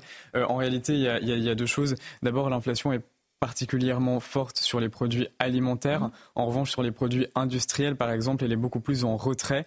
Et c'est une conséquence, cela a une conséquence absolument effroyable pour les consommateurs, puisque euh, l'inflation limitée sur les produits industriels euh, provoque un phénomène qui n'entraîne pas de répercussions sur les salaires. Mhm. Euh, les salaires réels n'ont pas augmenté malgré l'inflation alimentaire euh, exceptionnel et un indice des prix à la consommation qui, par rapport aux paniers moyens et paniers régulièrement achetés par les familles françaises, euh, si vous voulez, il y a une décorrélation totale entre ces deux phénomènes. C'est d'ailleurs pour cela que euh, la France est obligée de mettre en place des mesures que, que je conteste par rapport à la logique sur laquelle elle repose de boucliers tarifaires, même si en l'état, elles sont absolument indispensables. Je voyais Pascal Bito-Planelli acquiescer quand Elliott faisait cette démonstration. Oui, je trouve que c'est, si vous voulez, très dur pour les Françaises mm. et les Français parce qu'on les voit inquiets pour leur sécurité, on les voit vulnérables économiquement. Est-ce que je vais pouvoir remplir mon mm. caddie? Euh, des marqueurs qui me semblent également très, très au rouge. Quand on voit qu'un couple qui travaille euh, connaît la fin du mois le 10, euh, on voit la démarque inconnue dans la grande distribution qui monte et qui, sociologiquement, maintenant, touche toutes les personnes. On n'arrive plus à euh, se dire est-ce que je vais arriver à vivre correctement? Et ça, je trouve que justement, avec ces premiers jours de, 2024, c'est très triste en même temps pour les Françaises et les Français. C'est vrai, Régis Le Sommier, aujourd'hui, que ceux qui n'arrivent plus à finir le mois, ce sont aussi les retraités qu'on a entendus, ce sont aussi les familles qui travaillent mais qui ne s'en sortent pas, ce sont ce qu'on appelle les fameuses classes moyennes qu'on dit depuis des années, qu'on a oubliées, mais on le voit plus que jamais aujourd'hui. Oui, et puis ça présente un risque aussi pour, pour le président, hein, puisque c'est aussi une partie de son électorat, euh, des gens qui, euh, qui ont vu en lui et en son gouvernement euh, une marque de stabilité et une prospective, puisque le, thème est le pouvoir d'achat, de, de, retour de ce pouvoir d'achat en tout état de cause, tout ce qu'on voit et quand on analyse à peu près tout, on voit que le pouvoir d'achat n'a absolument pas augmenté mhm. et qu'au contraire, on est plus dans une dans un dans une dans une logique de compression aujourd'hui. Et l'optimisme de Bruno Le Maire de dire tout ça est derrière nous, moi, je ne le partage absolument pas. Sur la question euh, internationale, justement, bah, évidemment, il y a eu la guerre en Ukraine, il y a eu, euh, il y a eu bon, euh, le, le, le, comment, la, la, guerre à Gaza aussi, mais en ce moment, il y a une sorte de perturbation des échanges internationaux. Je parle justement de la fourniture. Là, je ne parle pas des produits de première nécessité. Je parle de l'électroménager, etc. Il va y avoir un problème de fourniture parce que avec ce qui est en train de se passer dans le, en mer Rouge, avec les outils, le, dérèglement de la, la navigation, eh bien, il est fort à parier qu'il y aura des problèmes d'approvisionnement, notamment des pièces qui viennent d'Asie, euh, plus un contexte international qui n'est pas du tout stabilisé. Donc la question de dire oui, on arrive en 2024, euh, ces crises inflationnistes sont derrière nous. Euh, oui, mais ce n'est pas garanti. Voilà. Michel, il y a un autre facteur qui risque de jouer dans un sens inflationniste, c'est les Jeux Olympiques. Parce qu'en fait, au niveau des Jeux Olympiques, déjà les coûts de transport ont, augmenté, notamment pour, dans la région parisienne. Euh, je pense que la SNCF risque aussi de pratiquer des prix extrêmement élevés. Les locations immobilières, hôtelleries hautes, annoncent des tarifs absolument exorbitants. Et donc voilà, on rentre dans une année où c'est loin d'être gagné en termes de, de, baisse du pouvoir d'achat. Donc je pense que l'optimisme de Bruno le maire, c'était un peu la méthode Coué, mais encore une fois, l'année 2024 risque d'être tendue et, bien difficile au niveau du pouvoir d'achat. Alors, une nouveauté en 2024, c'est que désormais, on ne sera plus sanctionné d'un point si on commet un excès de vitesse de moins de 5 km heure. On a entendu le sujet dans le journal. Certains sont ravis, estiment que c'est du bon sens. Les associations de sécurité routière, évidemment, crient au scandale. Régis Le Sommier, est-ce qu'on peut se dire on ne perdra plus de points, en revanche, il y aura toujours l'amende.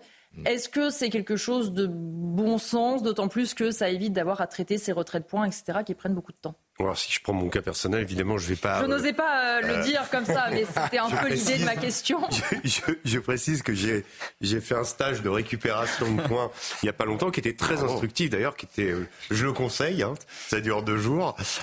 non, j'ai perdu beaucoup de points, pas par des excès délirants, mais par évidemment ces petites euh, vous savez, quand, on, quand ça descend de 70 à 50 mmh. ou de 50 à 30, et paf. Vous, vous restez à 70.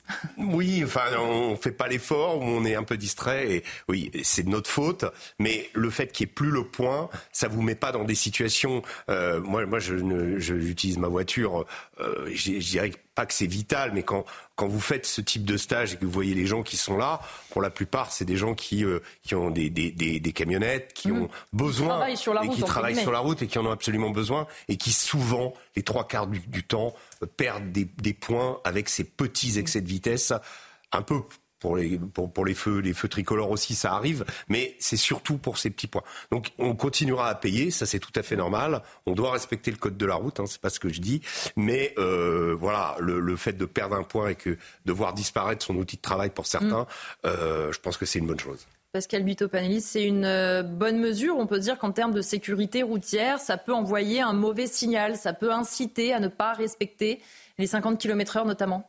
Oui, moi je suis favorable à cette mesure. Euh, écoutez, 58% des excès de vitesse sont sous moins de 5 km heure. Euh, comme ça a été dit, il y a des endroits qui sont très piégeux, je mmh. trouve.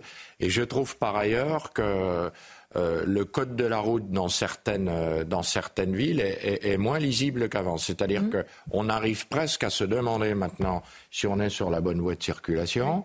À combien on doit rouler? Oui, et, à quelle vitesse on doit rouler? 30, 50, 70 Donc c'est piège pour 3-4 km heure, euh, avec quand même, vous l'avez dit, une verbalisation, 68 euros en province et 135 en ville. Je pense que c'est une mesure qui est positive. Elliot Maman, c'est un peu le petit euh, cadeau de fin d'année parce que, comme le disait euh, Régis, il y a aussi toutes ces personnes qui ont comme outil de travail leur voiture, qui donc de fait sont beaucoup plus enclines malheureusement à avoir des pertes de points et qui, en cas de perte du permis complètement, ne peuvent plus travailler. Même si, une fois de plus, on rappelle qu'il faut respecter le code de la route. Absolument. Vous savez, les économistes politiques se réfèrent souvent à la parabole du code de la route pour différencier les différentes typologies euh, d'États qui existent dans le monde un État euh, dirigiste va euh, non pas avoir un code de la route, mais va nous indiquer l'intégralité de l'itinéraire à emprunter. Un État ultralibéral va nous laisser être totalement libres euh, sur la route. Et au milieu, il y a des États libéraux qui ont certes un code de la route, mais qui n'est pas un absolu. Et en fait, on voit bien que la France est toujours dans une espèce de tension entre la synthèse libérale et quelque chose de plus dirigiste. L'infantilisation contenue dans le système du permis par points en est une manifestation. et je, je suis plutôt favorable à la mesure qui a été votée, euh, notamment parce que cela rétablit une forme d'égalité euh, de la peine euh, quant à une, quant à une infraction légère. Parce mhm. que en réalité, pour les travailleurs précisément, pour les personnes dont la voiture est l'instrument de travail, l'accumulation des petits excès de vitesse conduit à une pénalité beaucoup plus importante mhm. que ce qui serait constitué s'il y a simplement une, une amende qui est à payer à chaque fois que l'on ne se conforme pas au code de la route, ce qui est tout à fait légitime. En revanche, quand on a le système par points, on se retrouve avec une espèce de jeu où en réalité euh, l'accumulation de petites erreurs peut conduire à un retrait de permis euh, qui, qui, en effet euh, voilà, met en exergue une forme d'inégalité. Michel Taube, sur cette mesure, est-ce que le risque aussi, c'est pas qu'on se dise là on le fait pour moins de 5 km heure, on va de plus en plus loin, ça peut être une mesure qui non, je pense pas. Je pense que c'est une bonne mesure. D'abord, c'est une mesure populaire, c'est rarissime, donc forcément. Il faut le, le, Avant, il y avait les amendes, on supprimait les amendes. Voilà. Non, après, moi, je préfère que je préfère que tous les efforts de vigilance, euh, de prévention, aussi de répression euh, des contraventions de la délinquance, etc., se concentrent sur les vrais sujets. Mm-hmm. Et c'est vrai que là, il y, a eu quand même finalement le, le retrait de points, les contraventions, ça rapporte aussi beaucoup de moyens à, l'État. Non, il faut aller sur, sur l'essentiel et je pense qu'effectivement c'est une mesure de bon sens. Pour une fois qu'il y a une mesure de bon sens qui est prise, il faut, le, il faut la saluer. Voilà, enfin une mesure qui met tout le monde d'accord en ce 1er janvier. C'était important. On va parler dans un instant de la menace terroriste, notamment en Europe. Mais d'abord, on fait le point sur l'actualité avec vous, Isabelle Piboulot. Météo France a placé trois départements en vigilance orange. Le Pas-de-Calais pour un risque de crue, le Finistère et le Morbihan pour pluie inondation. Une perturbation active sur l'Atlantique approche des côtes bretonnes. En ce début d'année, le temps sera couvert et pluvieux sur la majeure partie du pays. Dans la nuit de samedi à dimanche à Paris, un homme a été placé en garde à vue après avoir agressé sexuellement une fillette de 7 ans dans le jardin du Trocadéro. L'individu de 35 ans, alcoolisé et de nationalité euh, afghane, il a été arrêté par le père de l'enfant en attendant l'arrivée des forces de l'ordre. Et puis Volodymyr Zelensky promet de ravager les forces russes. C'est ce qu'a déclaré hier le président ukrainien dans son discours pour la nouvelle année. Les villes de Donetsk et Odessa ont été frappées la nuit dernière. Une escalade des violences a été observée ces derniers jours avec une attaque mortelle à Belgorod en Russie, succédant à une attaque de missiles contre l'Ukraine vendredi. Merci à vous euh, Isabelle. On va donc parler maintenant de la menace terroriste parce que la police allemande a annoncé euh, dimanche l'arrestation de trois islamistes présumés soupçonnés d'avoir euh, envisagé un attentat le soir du Nouvel An contre la cathédrale de Cologne à l'aide d'une voiture. Les suspects font partie de groupes de personnes islamistes qui en ce moment sont plus actifs que d'ordinaire, a précisé le ministre de l'Intérieur lors d'une conférence de presse. Écoutez justement l'avis de Claude Moniquet, spécialisme terroriste et renseignement, qui fait le point pour nous sur les informations à ce sujet. C'est trois choses. La première, c'est qu'il s'agit d'un groupe euh, constitué qui est transnational, puisque ces trois arrestations sont liées à d'autres arrestations qui avaient eu lieu juste avant Noël, il y a, une semaine, euh, trois à Vienne et une à Cologne déjà. Deuxième chose, on sait que ce sont des gens qui viennent d'Europe centrale, qui sont très probablement des, Tadjiks, euh, qui, ont agi ou qui, qui voulaient agir au nom de l'État islamique au Khorasan, c'est-à-dire de l'État islamique en Afghanistan.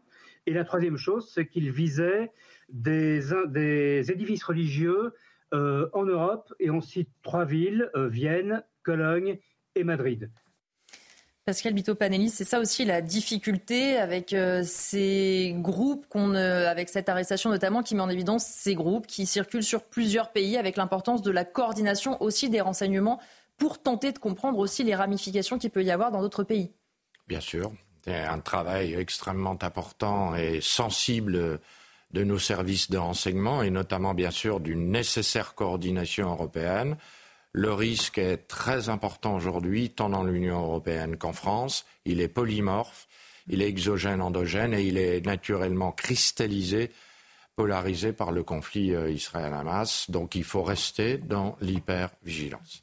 Régis Le Sommier, effectivement, on voit et on entendra de nouveau Claude Moniquet qui dit que ce sont des réseaux qui existaient déjà, mais qui se réactivent et on le voit, qui sont très bien organisés. On déjà des arrestations dans trois pays différents, je crois, sur cette affaire. Oui, dans trois pays différents. Ce qui est intéressant, ce que disait Claude euh, tout de suite, c'est que la, la, filiation avec ISIS, Khorasan, euh, est intéressante puisqu'il s'agit d'un groupe qui est combattu par les talibans, il hein, faut préciser, qui est, mhm. qui, est, qui est, implanté en Afghanistan. En fait, ce sont des anciens émirs des talibans, mais qui ont, euh, qui ont fait allégeance à Daesh et qui sont situés dans l'est de l'Afghanistan, dans des endroits assez difficiles d'accès, euh, et qui, euh, comment luttent, ils font des attentats en Afghanistan, mais ça prouve qu'ils ont aussi aujourd'hui une capacité de projection en Europe et que ces réseaux islamiques anciens, en fait, qui mhm. sont quand même euh, relativement établis, euh, aujourd'hui euh, sont capables de nuire, capables d'avoir des ambitions euh, ou d'attaquer une cérémonie. On ne sait pas exactement ce qu'il mm. voulait faire, mais en tout cas, euh, la, cathédrale de Cologne, qui est quand même un édifice très symbolique, euh, était visée, et de, se dire que voilà, il ne faut pas relâcher la, la, mm. vigilance, que les polices au niveau international ont aussi énormément progressé au niveau du partage de leurs fichiers, de, de, de, la traque justement de ces réseaux et de la surveillance. Surtout, ce qui est important, c'est ça. je crois que la, la plus grande marge de progression qui a été faite par les services services de renseignement ces dernières années, c'est que quand des individus euh, décident de s'organiser pour faire un attentat, ils laissent des traces et ces mmh. traces, elles sont visibles et elles sont détectées par ces services de renseignement, alors qu'avant, il y avait euh, des carences. Alors, on n'y est pas complètement, c'est-à-dire qu'il y a encore aujourd'hui euh, des, des, des, messages cryptés qui sont très difficiles de, de, de pénétrer. Parfois, c'est pas légal, justement, de, de où il n'y a pas les autorisations pour certains services de renseignement d'aller dans ces messageries et de voir ce qui peut se passer. Donc, les, les, les, les terroristes ont encore aujourd'hui une marge de manœuvre. En tout cas, ils sont bien présents chez nous et on, on, là, en l'occurrence, des Tadjiks, on a vu des Tchétchènes, on a vu euh, des Ingouches avec euh, euh, le, comment, le meurtre de, de Dominique Bernard à, Arras. donc on est toujours dans des, des, des, des minorités caucasiennes, enfin du, du Caucase comment, islamistes qui sont à l'étranger, qui existent et qui sont très très actives et sur lesquelles, en effet, il, faut, y a, il y a lieu de redoubler de vigilance. Que c'est vrai, Pascal Bitopanelli, qu'on s'habitue, même si c'est moche à le dire comme ça, de, vivre sous la menace terroriste, notamment euh, en France, avec euh, l'alerte Vigipirate qui est à son maximum. Mais il faut rappeler que pour les services de renseignement, euh, c'est un travail de tous les jours. Et on salue d'ailleurs à chaque fois, effectivement, on, en parle peu, mais tous ces attentats déjoués, toutes ces vies qui ont pu être sauvées grâce aux services de renseignement et grâce aux forces de l'ordre qui font un travail formidable pour nous éviter malheureusement des morts supplémentaires. Oui, bien sûr. Euh, les policiers, les militaires du renseignement sont des, agents de l'ombre mmh. qui travaillent jour et nuit à la sécurité des Français, qui coopèrent, qui, qui exploitent, collectent, analysent les informations pour notre sécurité et qui, bien sûr, euh, euh, par ailleurs aujourd'hui, travaillent sur le ferment d'une technologie qui est de plus en plus aboutie au plan international et c'est vrai qu'il faut saluer euh, ces gens qui, sont extrêmement importants dans, le bouclier protecteur français et européen. Je vais vous faire réagir, euh, Michel, mais je voudrais juste qu'on écoute euh, un autre, une autre réaction de Claude Moniquet, qui était notre invité ce matin et qui s'exprimait justement sur l'attentat déjoué à Cologne. Écoutez-le. C'est une menace européenne et c'est un des, c'est clairement un des sujets d'inquiétude.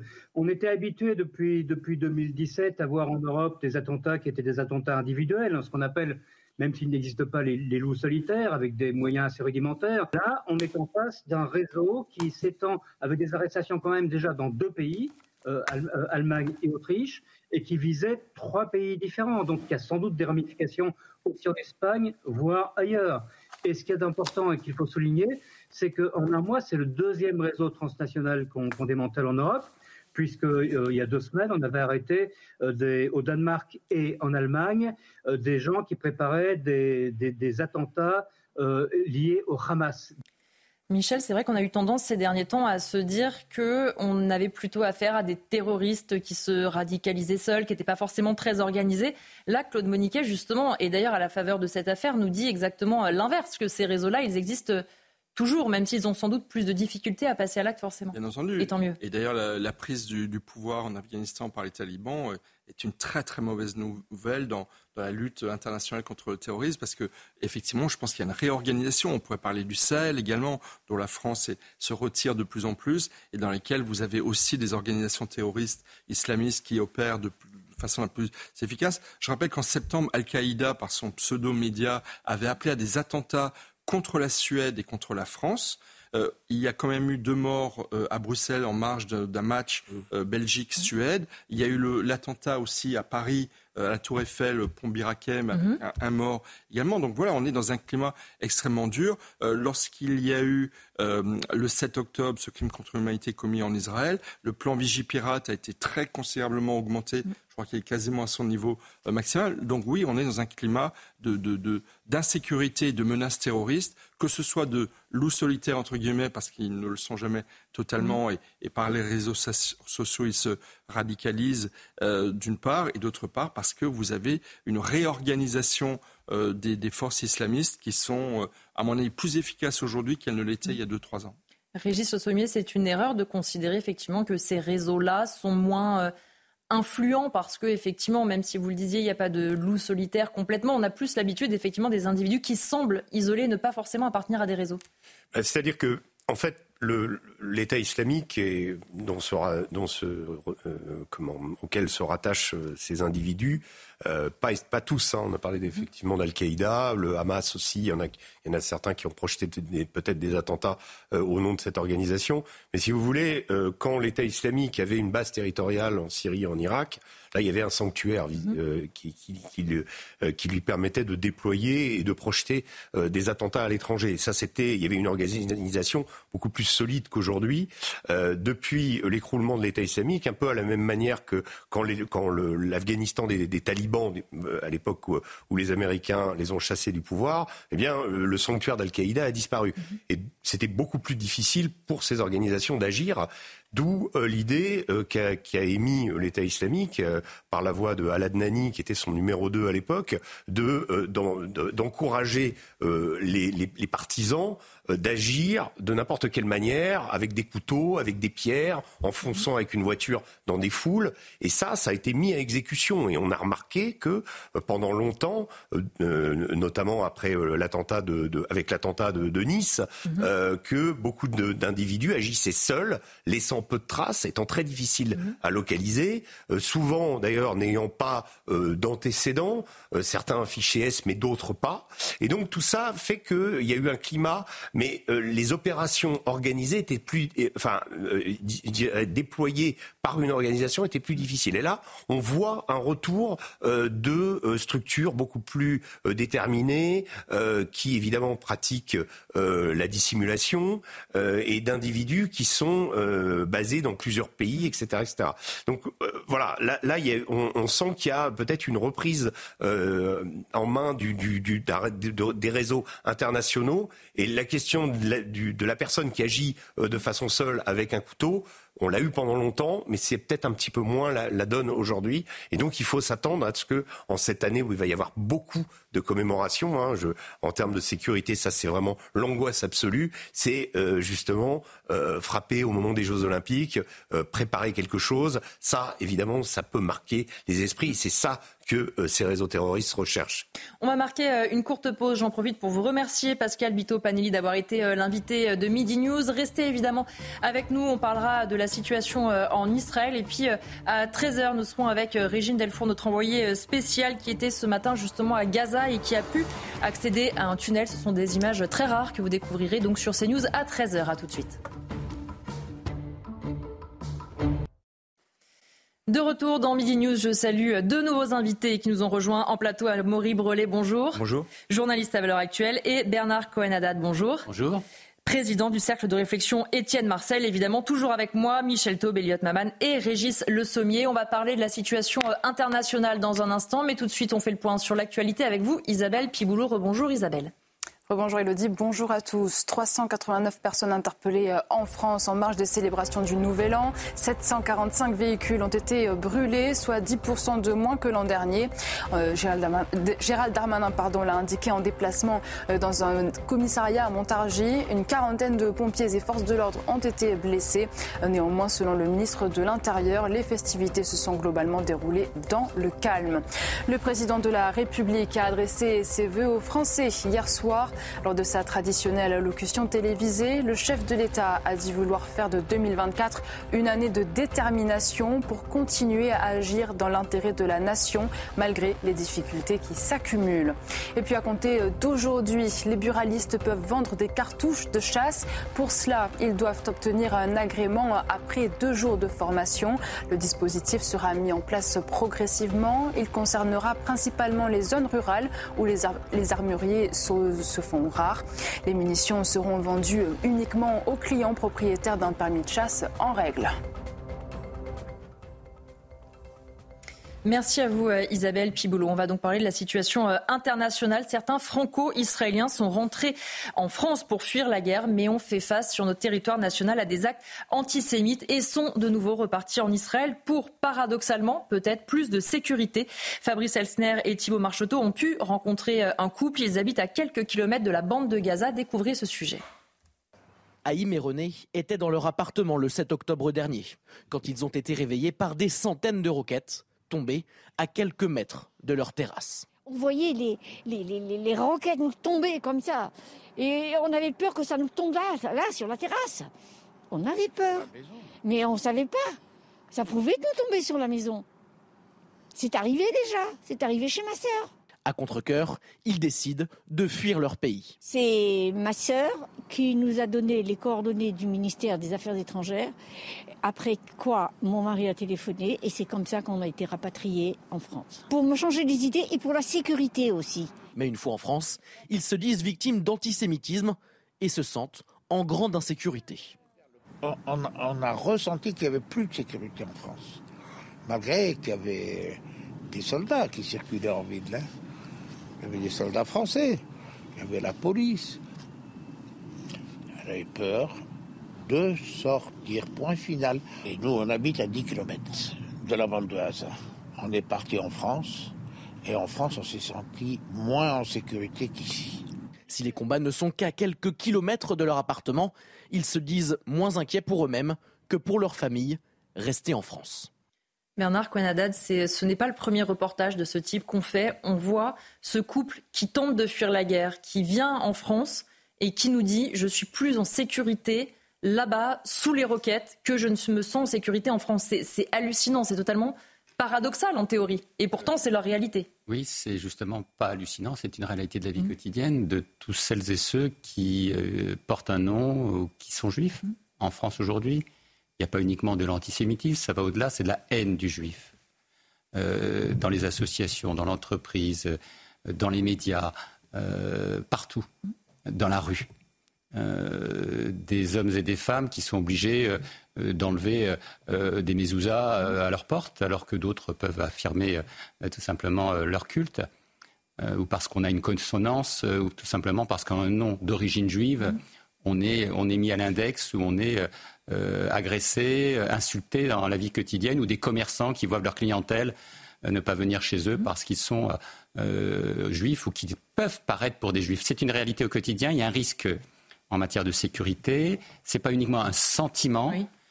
Et il y a pourtant beaucoup de travail d'accompagnement fait aussi par les forces de l'ordre, ça il faut le reconnaître.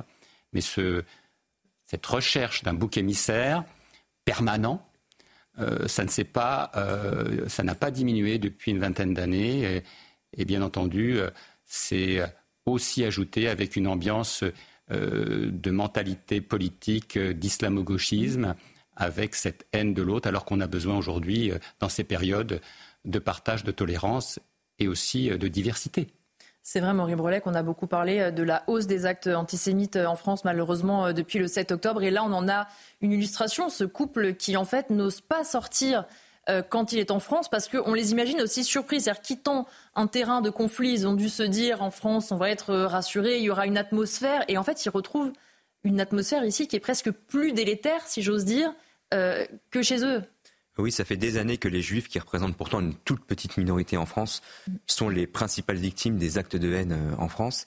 Et l'attaque du Hamas euh, contre Israël le 7 octobre a évidemment aggravé la situation avec un nombre record euh, jamais vu depuis la, fin de la Seconde Guerre mondiale en France d'actes antisémites où, en plus des agressions, des insultes, il y a en plus de cela un véritable climat de terreur qui s'est mmh. installé en France et que vivent et que ressentent beaucoup de juifs qui ont peur non seulement, euh, euh, non seulement d'exprimer leur foi en public, de porter une kippa dans la rue, euh, et voir aujourd'hui des, des, des franco-israéliens se sentir à la fois menacés en France et en Israël, où ils sont quand même euh, relativement protégé, en tout cas par le dôme de fer qui, mmh. qui on, voyait ces, ces images de, de, roquettes et de tirs. Le dôme de fer permet de protéger euh, et d'empêcher 90-95% des, des roquettes de, de, toucher le sol israélien.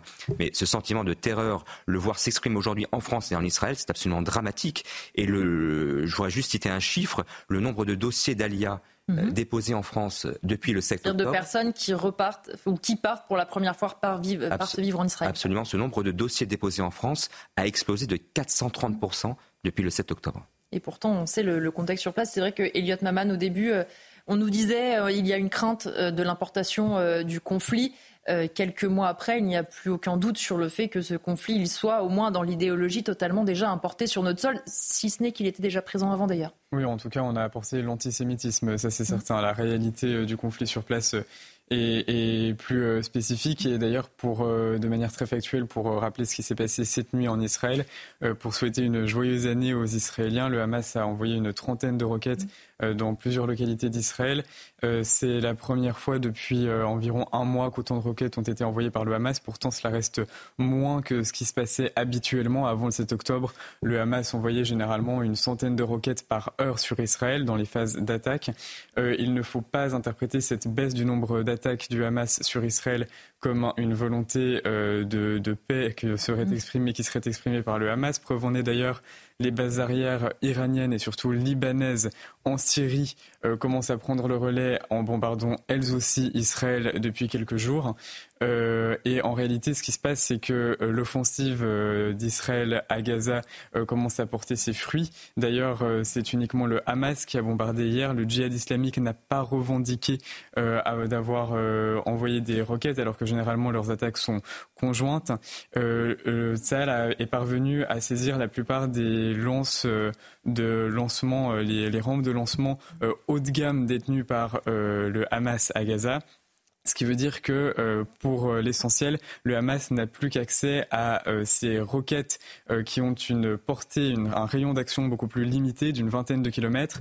Et si le Hamas ne s'en sert plus depuis quelques jours, c'est surtout parce que depuis le 7 octobre, les régions frontalières en Israël par rapport à la bande de Gaza ont été désertées par leurs habitants. le Hamas n'a donc pas intérêt à envoyer ces petites roquettes.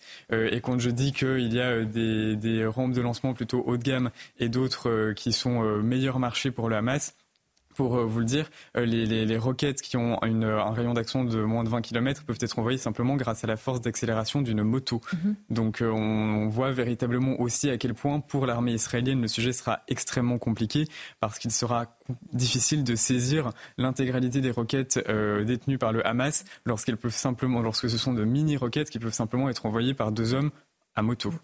C'est vrai, Michel Taube, qu'il y a deux choses maintenant qui nous semblent euh, évidentes. C'est premièrement, évidemment, malheureusement, euh, vers une guerre longue. Et deuxièmement, c'est aussi l'embrasement aussi et les tensions vives dans toute la région. On l'a vu notamment en fin de semaine dernière. Absolument. Et c'est pour ça que je pense que le conflit est parti pour durer. D'ailleurs, euh, les autorités israéliennes sont les premières à reconnaître que c'est une guerre longue mmh. à laquelle nous sommes entrés. Et je dis bien une guerre parce qu'en fait, le, le 7 octobre, c'est deux choses. C'est un, un acte, c'est un crime contre l'humanité et en l'occurrence un crime contre l'humanité contre le peuple juif. Et d'ailleurs, à ceux qui doutent euh, des manifestations d'antisémitisme qui ont flambé en France, mmh. c'est qu'elles ont commencé dès le lendemain du 7 octobre. Elles n'ont pas attendu la riposte israélienne qui a commencé deux, trois semaines mmh. plus tard. Donc ça, c'est en quelques jours beaucoup plus d'actes antisémites qu'une année comme 2015 on avait connu des attentats. Mais ça s'est déroulé dès le lendemain du 7 octobre, comme si euh, ce qu'a fait le Hamas en Israël était en fait un appel international à ce qu'il y ait des actes antisémites euh, perpétrés dans le monde entier, et notamment, euh, notamment en France. D'ailleurs, hier, le président de la République a rappelé dans ses vœux que 41 Français ont été tués, mm. ont été assassinés le 7 octobre. Mais le 7 octobre, c'est pas qu'un crime contre l'humanité, qu'un crime antisémite c'est également une déclaration de guerre du Hamas contre Israël.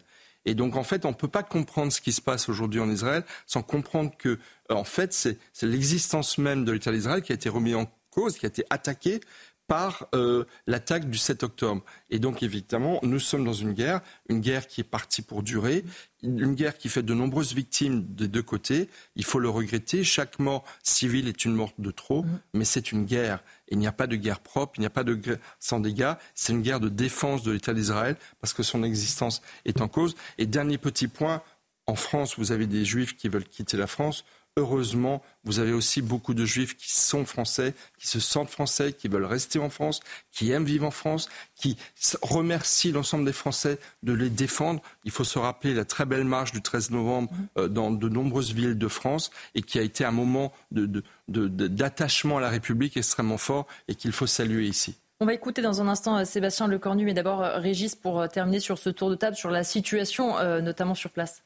Bah, la situation sur place, moi je crois que ce qui a été évoqué tout à l'heure justement, c'est le, risque d'embrasement qui est toujours euh, euh, là, présent euh, dans la région. Les relais sympathiques peuvent avoir des groupes comme le Hamas et le djihad islamique au-delà de la bande de Gaza et de l'État d'Israël, justement pour pouvoir frapper. Et puis la situation à Gaza, sur laquelle moi je reviendrai plus précisément, si vous voulez, mhm. un peu plus tard, mais où on est dans la guerre urbaine, qui est la pire des guerres, la pire des guerres, parce que jusqu'à présent, les principaux chefs du Hamas n'ont toujours pas été neutralisés. Yahya Sinoir est toujours, on disait, bloqué dans un, dans un tunnel du côté de Khan Younes, est toujours libre. Mohamed Def et autres sont toujours pas, c'est-à-dire les objectifs que c'était, mm. comme on fixait l'armée israélienne, c'est-à-dire de, de, de, réduire. Alors il y, y, a eu une, il y a eu un, un, comment, un travail considérable qui a été fait avec des pertes civiles effrayantes, et c'est ça le problème. C'est-à-dire que le, le problème, c'est que plus cette guerre dure, plus la question de l'opinion internationale joue en défaveur d'Israël. On le voit, euh, on le voit très bien. On, rappelle ici régulièrement justement euh, l'acte du 7 mm. octobre, mais la riposte d'Israël et les conséquences sur les civils à Gaza font que, au niveau de l'opinion internationale, ça va pas du tout dans le sens de la défense d'Israël. À part l'Occident, nous, les États-Unis et quelques autres pays, et encore, on a euh, encore des, on voit des, des, des des, comment, des capacités de mobilisation euh, pour des rassemblements euh, euh, pro-palestiniens en Europe qui, qui, qui, réunissent des foules considérables.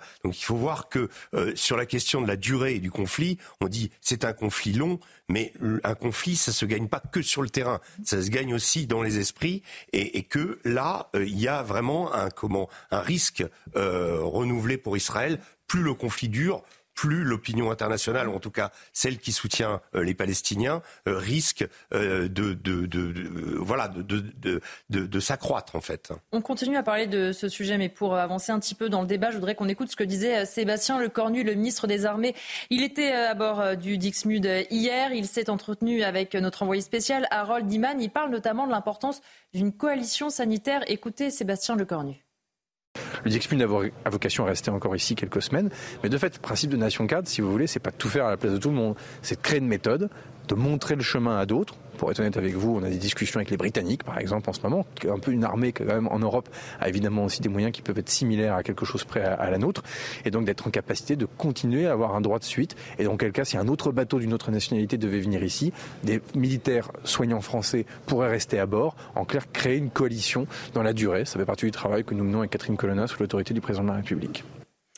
Bernard cohen on voit aussi la volonté de la France de continuer à tenter, euh, un, évidemment, euh, d'aider, mais deux aussi, à peser après la fameuse coalition internationale voulue par le président de la République. Voilà la coalition sanitaire. Oui, mais moi j'aimerais aussi qu'on pèse sur la situation des Juifs en France et des mmh. Juifs de France. Et je rebondis sur ce qui a été dit par Michel Taube. Les Juifs de France et les Juifs en France n'ont pas forcément envie d'aller vivre ailleurs, y compris en Israël. Je crois que c'est important de le signaler. Ils ont construit leur vie ici. Hein, euh, leur vie, c'est en France. Mm. Et aujourd'hui, ce qu'il faut, c'est que leur vie, celle de leur famille, celle de leur entreprise, soit protégée en France. Et c'est ce qu'on attend euh, d'un État démocratique et républicain. C'est ça mm. aujourd'hui qui nous importe. Que dans l'espace public, alors que beaucoup de Juifs français et des Juifs de France ont une pratique laïque euh, et une pratique religieuse, chacun en fonction euh, de sa philosophie, de ses engagements, ils veulent pouvoir vivre en paix au-delà de ces conflits à répétition, au-delà de ceux qui veulent importer cette haine euh, dans notre pays. Et c'est ça aussi qu'il faut aujourd'hui sauvegarder, protéger et encourager. Et c'est l'objet des politiques de faire en sorte que dans l'espace public, nos vies, nos biens, nos enfants et nos amis, ainsi que tous ceux des autres religions, puissent être en paix. Elliot Maman, c'est vrai aussi qu'on a euh, entendu Sébastien Lecornu au début du conflit dire non seulement la voix de la France, elle porte, mais elle est en plus attendue. Alors forcément, c'est le rôle du ministre des Armées, mais quand on regarde euh, quelques semaines après, on se dit que notre voix, est-ce qu'elle est vraiment attendue? On n'a pas franchement l'impression. Les prises de parole d'Emmanuel Macron n'ont pas été suivies des faits. Alors, la France ne pèse pas beaucoup dans les négociations diplomatiques, c'est vrai. Néanmoins, Israël ne méprise pas totalement la diplomatie française, notamment parce que euh, le pays est conscient de l'influence que la France a dans la plupart de ses voisins au Proche-Orient, du fait euh, de l'immigration présente sur place. Moi, j'aimerais revenir sur deux choses euh, qui viennent d'être dites. Je crois qu'en effet, ce conflit nous rappelle à quel point les Juifs sont toujours renvoyés à un sentiment d'être apatrides, d'être dénationalisés. c'est très prégnant dans ce conflit et, de manière plus générale, le conflit met en exergue le fait que l'islamisme est bien mieux armé que nous d'un point de vue idéologique. D'abord parce qu'ils savent quelles sont les faiblesses des opinions publiques occidentales. Euh, d'ailleurs, il y a un intellectuel que je n'ai pas pour habitude de citer, mais qui, en l'occurrence, était fondu d'une excellente chronique il y a environ deux semaines dans le Washington Post. C'était euh, Yuval Noah Harari, euh, qui expliquait, qui rappelait que le Hamas savait que l'attaque laisserait les Israéliens incandescents, angoissés par la douleur et la colère, et les terroristes comptaient sur une réponse israélienne massive, infligeant une énorme douleur aux Palestiniens. C'est ce que Régis Le Sommier rappelait tout à l'heure. En effet, le Hamas comptait également sur les réactions de la dite communauté internationale après la riposte israélienne. C'est en réalité la seule chose qui était attendue. On va marquer une courte pause dans nos débats, le temps de faire le point sur l'actualité avec Isabelle Piboulot. En Allemagne, trois islamistes présumés ont été interpellés hier. Les individus sont soupçonnés d'avoir envisagé une attaque à l'aide d'une voiture le soir du Nouvel An contre la cathédrale de Cologne. Ces interpellations ont été effectuées dans le sillage d'une autre arrestation intervenue pour le même motif peu avant Noël. Parmi les nouveautés du premier de l'an, il est désormais interdit de jeter dans les poubelles les déchets alimentaires. Ils doivent être mis dans des sacs à part ou dans un composteur. Cependant, en France, la mise en place de cette obligation européenne a pris du retard. L'État a annoncé que les amendes prévues ne seront pas dressées en 2024. Cette année, seuls 40% de la population française aura une solution de tri dans sa collectivité. Et puis ce matin, de puissants séismes ont frappé le centre du Japon, entraînant des vagues de tsunami d'un mètre de haut. Les autorités ont, ordonné pardon, à la population de se réfugier vers les hauteurs. De dangereuses vagues de tsunami sont possibles dans un rayon de 300 km autour de l'épicentre. Près de 34 000 foyers ont été privés d'électricité. Merci Isabelle. On vous retrouve à 13h pour un prochain point complet sur euh, l'actualité. Michel Taub, vous vouliez aussi prendre la parole sur ce sujet. Oui, c'était pour dire que oui, la communauté internationale est, plutôt défavorable à Israël, mais je pense que ça fait longtemps qu'Israël ne dicte pas, ne choisit pas sa, euh, doctrine euh, d'action et de, diplomatie en fonction euh, de sa popularité au niveau international. La réalité, c'est que un des objectifs de guerre de l'État d'Israël, c'est qu'il y a deux Gaza. Il y a le Gaza sur la terre, il y a le Gaza sous la terre. Et vous allez tout à l'heure, je crois, diffuser un reportage. À 13h exactement, on sera avec euh, Régine Delfour qui a pu ce matin euh, mais dans un tunnel. Mais en fait, je pense qu'il y a une prise de conscience de la part des autorités israéliennes qu'en fait, il y avait des milliers de souterrains à Gaza qui servaient de repères, euh, de QG, de, de transmission pour le Hamas, qui est une organisation terroriste mhm. islamiste, et que un des objectifs de guerre, c'est d'en finir avec, avec ces, ces moyens de, de mobilité, de déplacement. Donc, évidemment, ça cause des dommages considérables et il faut le regretter, mais la réalité, c'est que c'est un des objectifs de guerre. Quant à Sébastien Lecornu, quand même, il est ministre de la Défense. Est-ce que la France c'est le rang de la France de se contenter de participer à une coalition sanitaire. Il ne dit pas qu'il ne faut faire que ça. Non, mais On a choisi un extrait d'une interview où il parle de ça. C'est très bien ce que nous faisons et sur le plan humanitaire, sur le plan humain, il faut le saluer. Mais quand même, Emmanuel Macron avait effectivement, comme vous l'avez rappelé d'entrée de jeu, euh, proposé une coalition internationale contre le Hamas. Je pense que ça, c'est du niveau d'un ministre de la Défense. C'est à lui de, s'en occuper. Et je pense effectivement que cela montre quand même qu'on est en train vraiment, à vitesse, à marche forcée, en train de devenir une puissance de deuxième rang. Quand on entend Emmanuel Macron annoncer des initiatives avec le Kazakhstan, mm. le Costa Rica euh, pour l'année prochaine, des conférences internationales, franchement, est-ce que mm. c'est du niveau de la France? Je pense qu'il est temps de rehausser le niveau de tout cela. Oui, la parole de Macron, elle n'est pas entendue non plus parce que sa stratégie n'est ni claire, ni cohérente, ni logique. Il a apporté dès le lendemain de l'attaque euh, du Hamas contre Israël un, appui, un soutien inconditionnel à Israël avant de retourner rapidement sa veste euh, suite aux, événements et à la contre-attaque. Euh, depuis, il a annoncé, il a voulu mettre en place cette fameuse coalition internationale. Sans qu'on comprenne jamais ce dont il s'agit vraiment. Absolument, qui lui a été soufflé par Bernard-Henri Lévy au passage et dont personne visiblement ne voulait. Et depuis, il appelle à un cessez-le-feu euh, sans proposer aucune alternative, euh, ni euh, militaire, ni stratégique, ni politique. Donc tout ça n'est pas crédible et c'est pour ça que sa parole n'est pas entendue en Israël.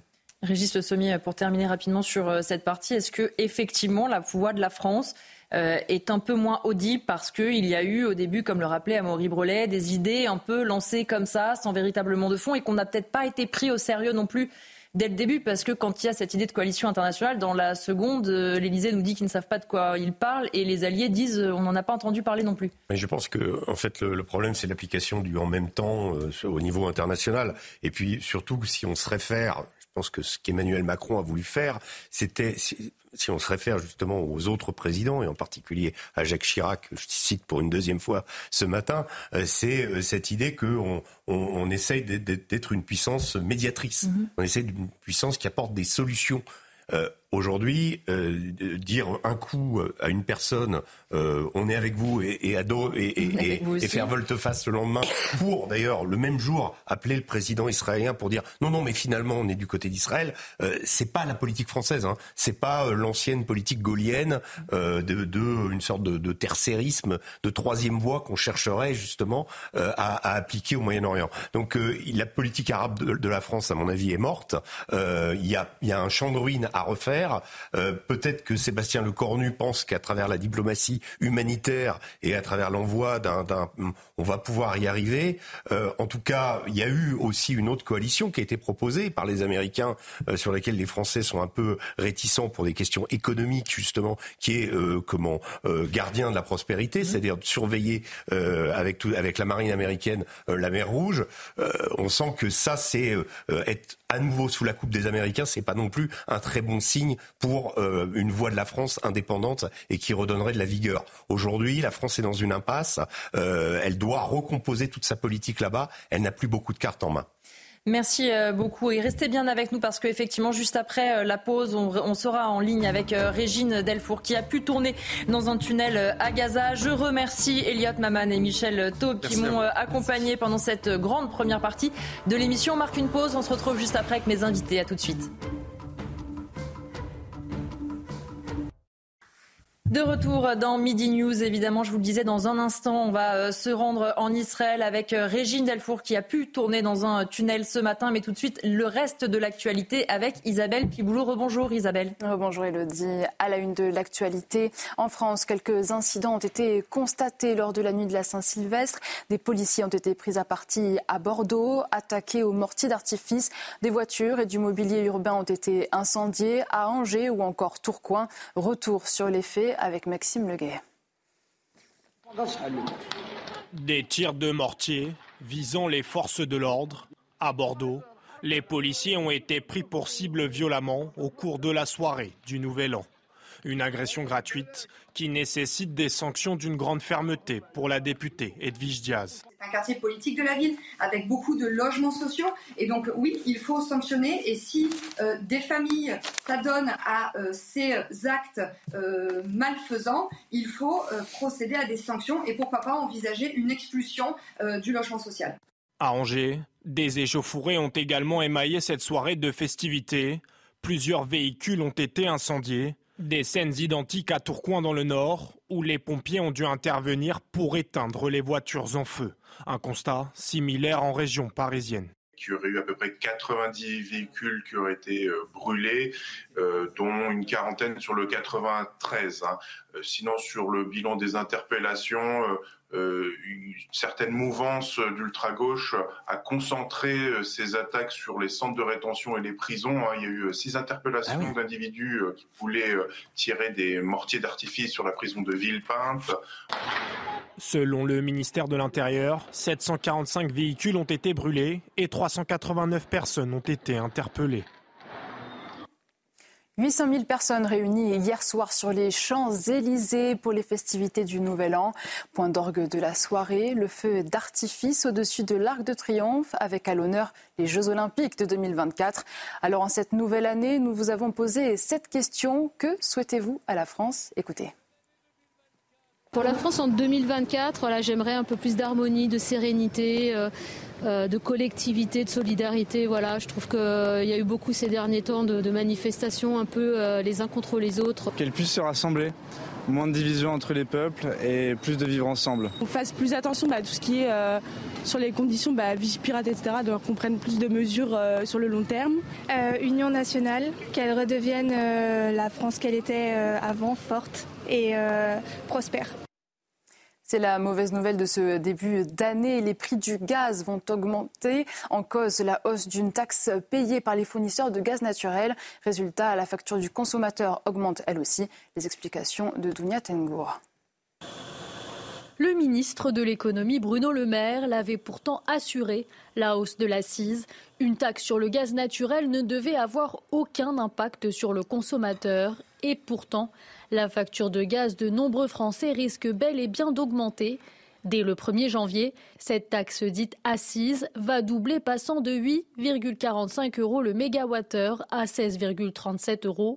Une augmentation qui confirme bien la sortie du bouclier tarifaire souhaité par l'exécutif pour le consommateur ayant opté pour une offre tarifaire à prix fixe la hausse peut aller jusqu'à 8 euros du mégawattheure selon les experts, soit 80 centimes par kilowattheure. La hausse de cette taxe sur le gaz devrait permettre à l'État d'économiser près d'1,9 milliard d'euros. L'eau menace dans le Pas-de-Calais. Météo France maintient le département en vigilance orange pour crue, alors que de nouvelles pluies sont attendues demain. Des précipitations qui pourraient affecter des sols encore saturés après les inondations dévastatrices de novembre. Dans le même temps, le Finistère et le Morbihan sont en vigilance orange pour pluie inondation. Voilà ce qu'il fallait retenir de l'actualité. La suite avec vous, Elodie. Merci à vous euh, Isabelle et euh, je vous le disais euh, tout à l'heure, on va rejoindre tout de suite Régine Delfour et Sacha Robin parce que Régine, vous étiez ce matin à Gaza et vous avez pu accéder à un tunnel. Ce sont des images extrêmement rares. Et évidemment, est-ce que vous pouvez nous raconter justement Régine? Oui, absolument, Elodie. Euh, nous sommes arrivés donc euh, à Erez. Erez, c'est le poste de frontière au nord de la bande de Gaza et euh, nous avons pu déjà découvrir cette clôture de sécurité, cet endroit où la clôture a été donc faite exploser par les terroristes le 7 octobre. Et à même pas 400 mètres de cette clôture, il y a un, un tunnel qui a été découvert il y a quelques semaines. Un tunnel, c'est le plus grand tunnel découvert par Tsahal. Il fait 4 km de long, c'est très impressionnant, il est euh, très large, des véhicules peuvent entrer à l'intérieur avec une profondeur de, 50 mètres. Alors euh, il y avait énormément de recommandations pour entrer dans ce tunnel puisqu'on ne doit pas, il y a des fils, des câbles électriques, ce qui euh, sous-entend qu'il y avait quand même, ces terroristes pouvaient donc vivre dans, le tunnel, il fallait absolument toucher à rien, faire très attention, où on mettait également les pieds, on ne peut pas aller jusqu'au bout du tunnel pour des mesures de sécurité puisque il y a encore certainement des mines et euh, pour notre sécurité, on ne pouvait pas y aller. Il faut savoir qu'il y a quand même un système de euh, ventilation et puis aussi d'évacuation euh, des eaux usées. Ça, la firme va trouver des documents et ce serait la famille de Sinoir qui aurait financé ce tunnel à hauteur de 2 millions de dollars et c'est un tunnel donc qui a pris beaucoup de temps à être construit à même pas 400 mètres de la frontière de ce poste de frontière avec Israël où RS un terminal où des milliers de Palestiniens se rendaient en Israël, notamment pour travailler dans les kibbutz, mais aussi euh, pour se faire soigner dans les hôpitaux. Alors c'est toute la difficulté euh, ici en Israël que Tzal euh, mène depuis plusieurs semaines de détruire tous ces puits de tunnels, puisqu'on sait que c'est avec ces tunnels que les terroristes donc peuvent circuler. Colonel euh, Olivier Rafovitch euh, nous disait que certainement dans ce tunnel, des otages avaient été emmenés euh, lors des attaques du 7 octobre. Merci beaucoup Régine Delfour pour toutes ces informations. Merci également bien sûr à Sacha Robin qui vous a accompagné. On a vu toutes les images hein, pendant que vous parlez justement de ces tunnels. C'est vrai que Régis Le Sommier, ces images, elles sont importantes parce qu'on a beaucoup parlé dans nos débats et sur ces plateaux des tunnels, de comment ils étaient organisés. Et là, on voit concrètement avec tout ce que nous explique aussi, Régine, à quel point c'est une ville, entre guillemets, dans la ville, avec des choses très organisées, tout est prévu. Mais ça, on sait que depuis euh, très longtemps, euh, le Hamas est arrivé au pouvoir euh, en 2006 sur Gaza et après s'être rendu maître de, de, la, de la bande de Gaza contre son rival du Fatah, a complètement bétonné l'architecture euh, souterraine, mhm. mais également au niveau de la surface, parce que euh, au niveau de la surface, le, comment le tissu urbain euh, a été organisé de façon à ce que s'il y a une, incursion comme aujourd'hui de l'armée israélienne dans la bande de Gaza,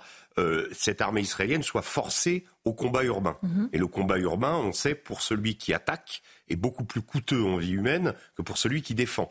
Et aujourd'hui, euh, on est en plein dans le dur de ce, de ce combat urbain, un combat urbain qui, euh, quand Benjamin Netanyahu dit euh, c'est une guerre qui va durer des mois, mhm. parce que c'est précisément parce que on est dans, ce, dans, dans, cette phase. Alors, il y a le, les sous-sols. moi, j'avais eu un chiffre du, de, du, comment, de l'armée française qui disait qu'il y aurait environ 1300 tunnels mhm. dans la bande de Gaza, donc c'est complètement dingue.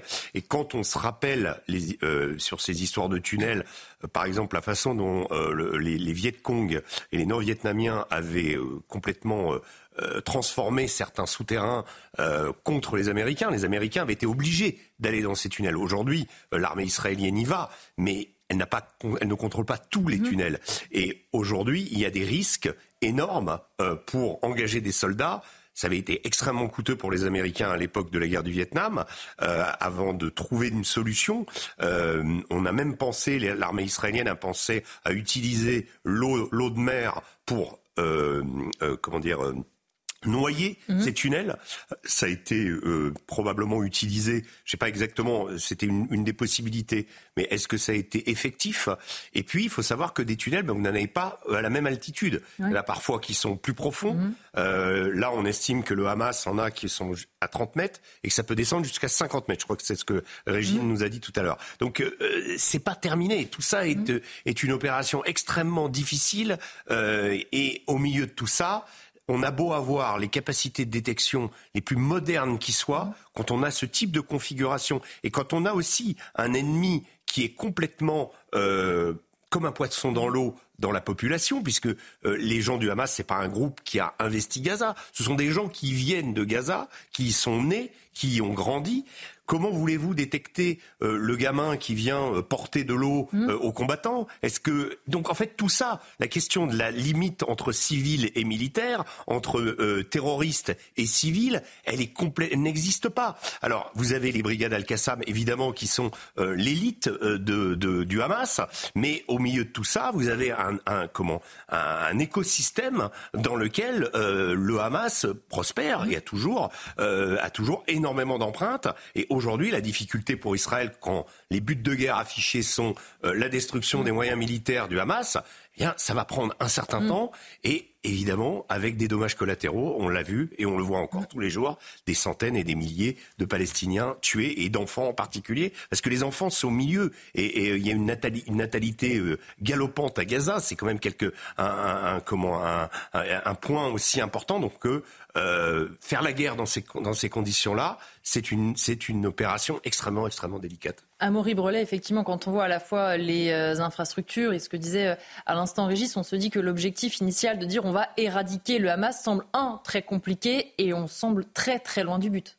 Oui, Benjamin Netanyahu l'a dit hier ou avant-hier, il faudra encore des mois mmh. d'offensive pour parvenir, en, en l'espérant, à cet objectif militaire. L'existence de ces milliers de kilomètres de tunnels à Gaza, euh, ils sont évidemment une, difficulté pour Tzal pour pouvoir débusquer les terroristes et les éliminer physiquement.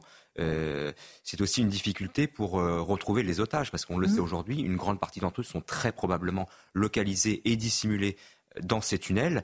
et lorsque l'on voit l'armée israélienne aujourd'hui les bombarder en, essayant de les détruire, on peut craindre effectivement que, certaines frappes ou que certaines attaques euh, puissent toucher euh, mm. de manière collatérale euh, ces otages, y compris nos Français. C'est vrai qu'on a parlé aussi de la volonté de sauver les otages qui est bien légitime. Et Benjamin Netanyahu lui-même le disait après la mort par erreur de trois otages. Il disait la limite entre la victoire et la catastrophe est extrêmement forte parce que, comme le disait Amaury Brelet à l'instant, quand on veut pilonner, quand on veut éradiquer le Hamas, et eh bien évidemment, si autour d'eux il y a des otages, malheureusement, on est dans un terrain de guerre et malheureusement, il peut y avoir des pertes, comme il y en a déjà eu trois, par erreur, malheureusement, même si c'est moche à dire. Oui, mais ça fait partie, euh, malheureusement, euh, euh, comme on dit dans, les milieux militaires, des dommages collatéraux, mm. mais ce sont des vies, ce sont des vies humaines. Ce qu'on voit là sur ces images qui sont quand même étonnantes, mm. toute l'organisation mm. de base militaire souterraine, de dédale avec, là on voit pas des armes, mais il y avait des armes, il y avait des moyens financiers, parce que ça ne se crée pas uniquement avec l'air du temps et, des pelles et des pioches, il faut aussi de l'argent. Des complicités, des connivences, des soutiens, y compris de la population. Et la difficulté, ça a bien été rappelé par Régis Le Sommier tout à l'heure, de pouvoir, pour une armée, progresser de manière organisée. Ce sont des petites unités qui doivent aller au cas par cas dans un certain nombre de lieux en fonction du renseignement, aller chercher les cibles et arriver à détruire. Mais avant de détruire, il faut déterminer où se trouve mmh. l'ensemble euh, de ces euh, souterrains qui communiquent et qui ont servi, bien entendu, non seulement à des déplacements de personnel euh, terroristes, mais aussi à, conserver à la fois des munitions, de l'armement et malheureusement euh, de tenir euh, en prison euh, et pourquoi pas, comment dirais-je, faire des menaces et des mmh. sévices sur des populations d'otages qui ont été à un moment donné retenus dans, dans, ces, dans ces tunnels qui sont atomisés. Il y en a beaucoup. Mmh. Et c'est ça la difficulté aujourd'hui. C'est la capacité de l'armée à détruire, mais avant de les détruire, il faut les déterminer, il faut les mesurer, il faut savoir d'où ils, où ils vont et où ils, ils mènent. Mmh parce qu'il y a toujours, c'était bien dit par, euh, par la journaliste, un risque euh, de tunnel piégé. C'est bien ça la réalité. Voilà pour euh, les images et ce reportage de Régine Delfour et Sacha Robin. On va changer de sujet puisque à partir d'aujourd'hui, la France n'acceptera plus d'imams détachés, c'est-à-dire envoyés par d'autres pays. Si avec cette mesure, le gouvernement souhaite limiter l'influence des pays étrangers, les contraintes sont en fait assez nombreuses et posent un certain nombre de questions. Les détails avec Maxime Lavandier. À compter de ce jour, la France n'accepte plus de nouveaux imams détachés, c'est-à-dire des fonctionnaires formés et envoyés par leur pays d'origine. Avec cette mesure, l'objectif du gouvernement est clair, limiter l'influence des pays étrangers et ainsi restreindre la diffusion du séparatisme islamiste. Pour l'imam de Bordeaux, le gouvernement se trompe de cible. L'intégrisme et le terrorisme se développent plutôt dans les réseaux sociaux, c'est pas dans les mosquées. Les mosquées sont très contrôlées. Autre problématique, l'offre et la demande. Le nombre d'imams détachés a déjà diminué ces dernières années. De 300 en 2020, il ne serait plus que 180 officiers dans les mosquées, selon les associations religieuses. La démographie musulmane est à l'image de la démographie euh, française, euh, donc euh, elle est croissante. Donc il y a un besoin. À cela s'ajoute l'absence d'un véritable institut de formation pour assurer le recrutement aux 2900 lieux de culte présents en France. En France, l'État ou les, pouvoirs publics n'ont pas à intervenir directement dans les contenus euh, théologiques, dans le, la, formation des imams dans le sens théologique. Donc, c'est ces organisations qui doivent euh, aménager un certain nombre de types d'enseignements qui permettent à ces imams de connaître la société française. Le ministère de l'Intérieur promet d'aider à multiplier le nombre de formations pour les imams sur le sol français, dans le respect de la laïcité. Alors, Amaury Brelet, on saisit bien euh, le sens et la volonté du gouvernement, mais on voit effectivement toutes les questions que ça pose. On va les dérouler, mais quid de ce qui se passe euh, sur Internet euh, Qui va les payer si ce n'est plus euh, des choses qu'on peut vérifier facilement? On voit l'idée, on sent que ce n'est pas clairement abouti. C'est une mesure évidemment de bon sens qu'on aurait dû prendre d'ailleurs depuis des années. mais ça ne changera pas grand-chose en fait, notamment sur l'influence étrangère. Aujourd'hui, on le sait, de nombreuses mosquées, de nombreuses structures comme des associations notamment, mmh. sont financées directement ou indirectement par de l'argent qui provient de l'étranger et qui provient de l'étranger de pays euh, que l'on sait hostiles à la France, euh, comme l'Arabie saoudite, en tout cas je parle d'un point, de vue religieux et culturel, qui sont hostiles à la France, comme l'Arabie saoudite, la Turquie mmh. ou l'Algérie. Donc tout ça ne changera rien. Par ailleurs, euh, il y a aussi, en dehors des imams détachés, il y a tous les autres qui ne sont pas détachés, mais qui, eux, continuent, pour certains, et par dizaines au moins, à professer la haine de la France, et à professer une ligne totalement islamiste et qui, eux, ne sont pas suffisamment, on le sait, surveillés par les services de renseignement. L'imam de Beaucaire a été condamné mmh. il y a quelques semaines euh, à huit mois de prison avec sursis pour avoir euh, appelé à tuer les juifs sur Internet. Il a été rattrapé par la patrouille parce qu'il a publié ses, ses, ses, propos sur Internet. Mais mmh. que faisait-il euh, on, peut, on peut imaginer le pire à lire ses, ses, propos sur Internet de ce qu'il a pu dire ou professer dans sa mosquée depuis des années. Enfin, la question se pose véritablement, c'est pourquoi la France aujourd'hui n'est pas capable de former elle-même mm. ses propres imams euh, sur le sol français et pourquoi elle est obligée de se reposer aujourd'hui sur des imams dont on sait qu'ils défendent une ligne anti-France et qui proviennent de l'étranger? On va continuer à en parler dans un instant, mais tout de suite, on fait le tour de l'actualité avec vous, Isabelle Piboulot. Dans la bande de Gaza, la guerre entre Israël et le Hamas se poursuivra tout au long de l'année 2024. Déclaration d'un porte-parole de l'armée israélienne dans un message aux troupes pour le Nouvel An. Daniel Agari a insisté sur le fait que des dizaines de milliers de réservistes israéliens seront nécessaires pour la poursuite des combats et que certains d'entre eux feront une pause dans la guerre pour se préparer à des combats prolongés. Au Vatican, le pape François a prononcé ses vœux pour cette nouvelle année, une messe pour la paix dans un contexte de guerre au Proche-Orient. Le souverain pontife a évoqué une nouvelle fois l'espérance inspirée par le mélange des cultures. Et puis avis aux automobilistes, dès aujourd'hui, les excès de vitesse inférieurs à 5 km/h ne sont plus sanctionnés par une perte de points sur le permis de conduire. Cela a concerné près de 60% des contraventions selon Gérald Darmanin. L'amende en revanche est bien maintenue 68 euros hors agglomération et 135 en agglomération. Merci à vous Isabelle Piboulot et merci de m'avoir accompagné pour l'information pendant tout ce Midi News. On reprend effectivement le fil euh, de nos débats. C'est vrai que Régis Le Sommier, la question de la formation elle est extrêmement euh, importante. Alors on voit ça et là, on l'avait vu par exemple à Strasbourg, certains qui proposaient des formations, mais on se dit, euh, les imams qui n'ont aucun problème par exemple avec la laïcité ou la pratique de l'islam en France vont y aller, mais ceux qui sont euh, des imams qui ont un problème, qui peuvent poser problème sur le territoire, on imagine que ce n'est pas eux qui vont se porter volontaires pour ces formations. Mais non, c'est ça, c'est évident et, et, ça paraît à la fois, c'est une mesure de bon sens qui, comme le, disait Amaury tout à l'heure, euh, aurait dû être prise euh, il y a de nombreuses années, mmh. parce que il y a eu des tentatives hein, de, de, de réguler l'islam de France.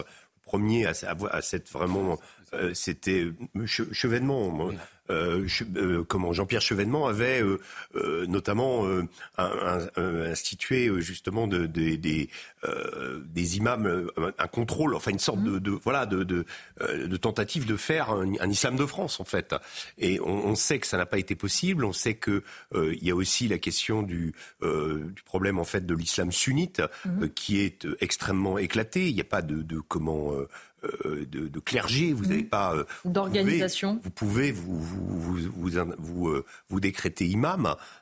donc c'est extrêmement difficile de justement comment d'avoir d'essayer de, justement d'avoir une, emprise sur ces gens. Et, et, je pense que ça doit être complété par d'autres mesures. C'est une mesure de bon sens, c'est une première mm. première étape, mais en tout cas il faudra aller beaucoup plus loin.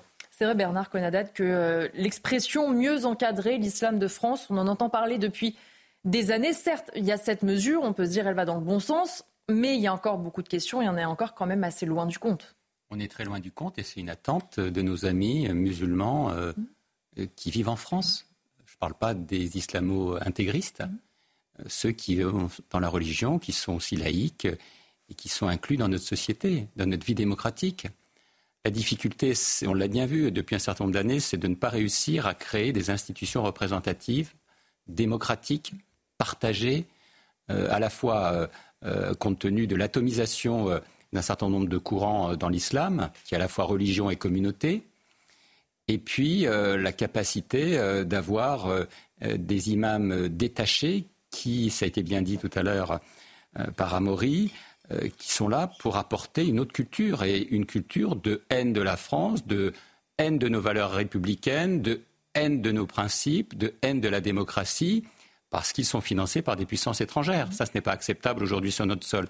Mais ceux qui en pâtissent le plus aujourd'hui, bien entendu, c'est la communauté nationale, mais c'est prioritairement, je le redis, euh, nos amis musulmans qui sont intégrés dans la cité euh, et qui vivent très mal cette incapacité à pouvoir avoir une organisation qui les rassemble. Et ça, c'est extrêmement important de pouvoir réussir. Ça a été rappelé, euh, Jean-Pierre Chevènement avait essayé de le faire, Nicolas Sarkozy avait essayé de le faire de manière extrêmement forte avec euh, un certain nombre de manifestations, pour ceux qui l'ont oublié, au Bourget. Et puis depuis, euh, ça s'est délité. Et ce qu'on vit aujourd'hui, c'est encore plus d'atomisation, alors qu'on a besoin, comme dans les autres religions, d'une religion de l'islam en France qui soit conforme à nos pratiques, celle du respect des valeurs de la République, celle du respect des femmes aussi, celle du respect de nos valeurs démocratiques. Ça passe, bien entendu, vous l'avez dit justement, par la formation, y compris dans des hommes qui acceptent le concordat, c'est-à-dire notamment en Alsace, où on peut financer, et ça, moi, ça ne me choque pas, de financer la formation comme on finance la formation des prêtres et des rabbins. Allez, pour terminer, on va parler euh, de l'événement qui va sans aucun doute marquer l'année 2024, euh, les Jeux Olympiques, plus que sept mois avant cette grande fête populaire. En tout cas, c'est ce que promet le président de la République. Évidemment, tous les projecteurs seront braqués sur la France et les, les, étapes sont encore nombreuses alors que les remises en question, elles, deviennent parfois problématiques. Les dates, les moments forts et les interrogations avec Marine Sabourin. Il y a ces visages qu'on connaît déjà, comme ceux de Florent Manodou et Thomas Pesquet, et ceux que l'on découvrira les 10 et 15 janvier, sélectionnés pour porter la flamme olympique. Début février, les Français découvriront les quelques 1700 médailles de la maison Chaumet. Un Graal pour les athlètes absolument magnifique selon Tony Estanguet, patron de Paris 2024. En mars, le comité d'organisation recevra les clés du village olympique de Seine-Saint-Denis, qui accueillera 14 500 athlètes et leur staff. Les 45 000 volontaires et bénévoles, eux, seront réunis pour une grande convention le 23 mars. Enfin, l'attente attendue Flamme olympique arrivera à Marseille le 8 mai à bord du Belém, le plus vieux trois-mâts français, avant de quitter l'Hexagone le 7 juin depuis Brest pour rejoindre la Guadeloupe. Top départ du défilé de la cérémonie d'ouverture le 26 juillet à 20h24.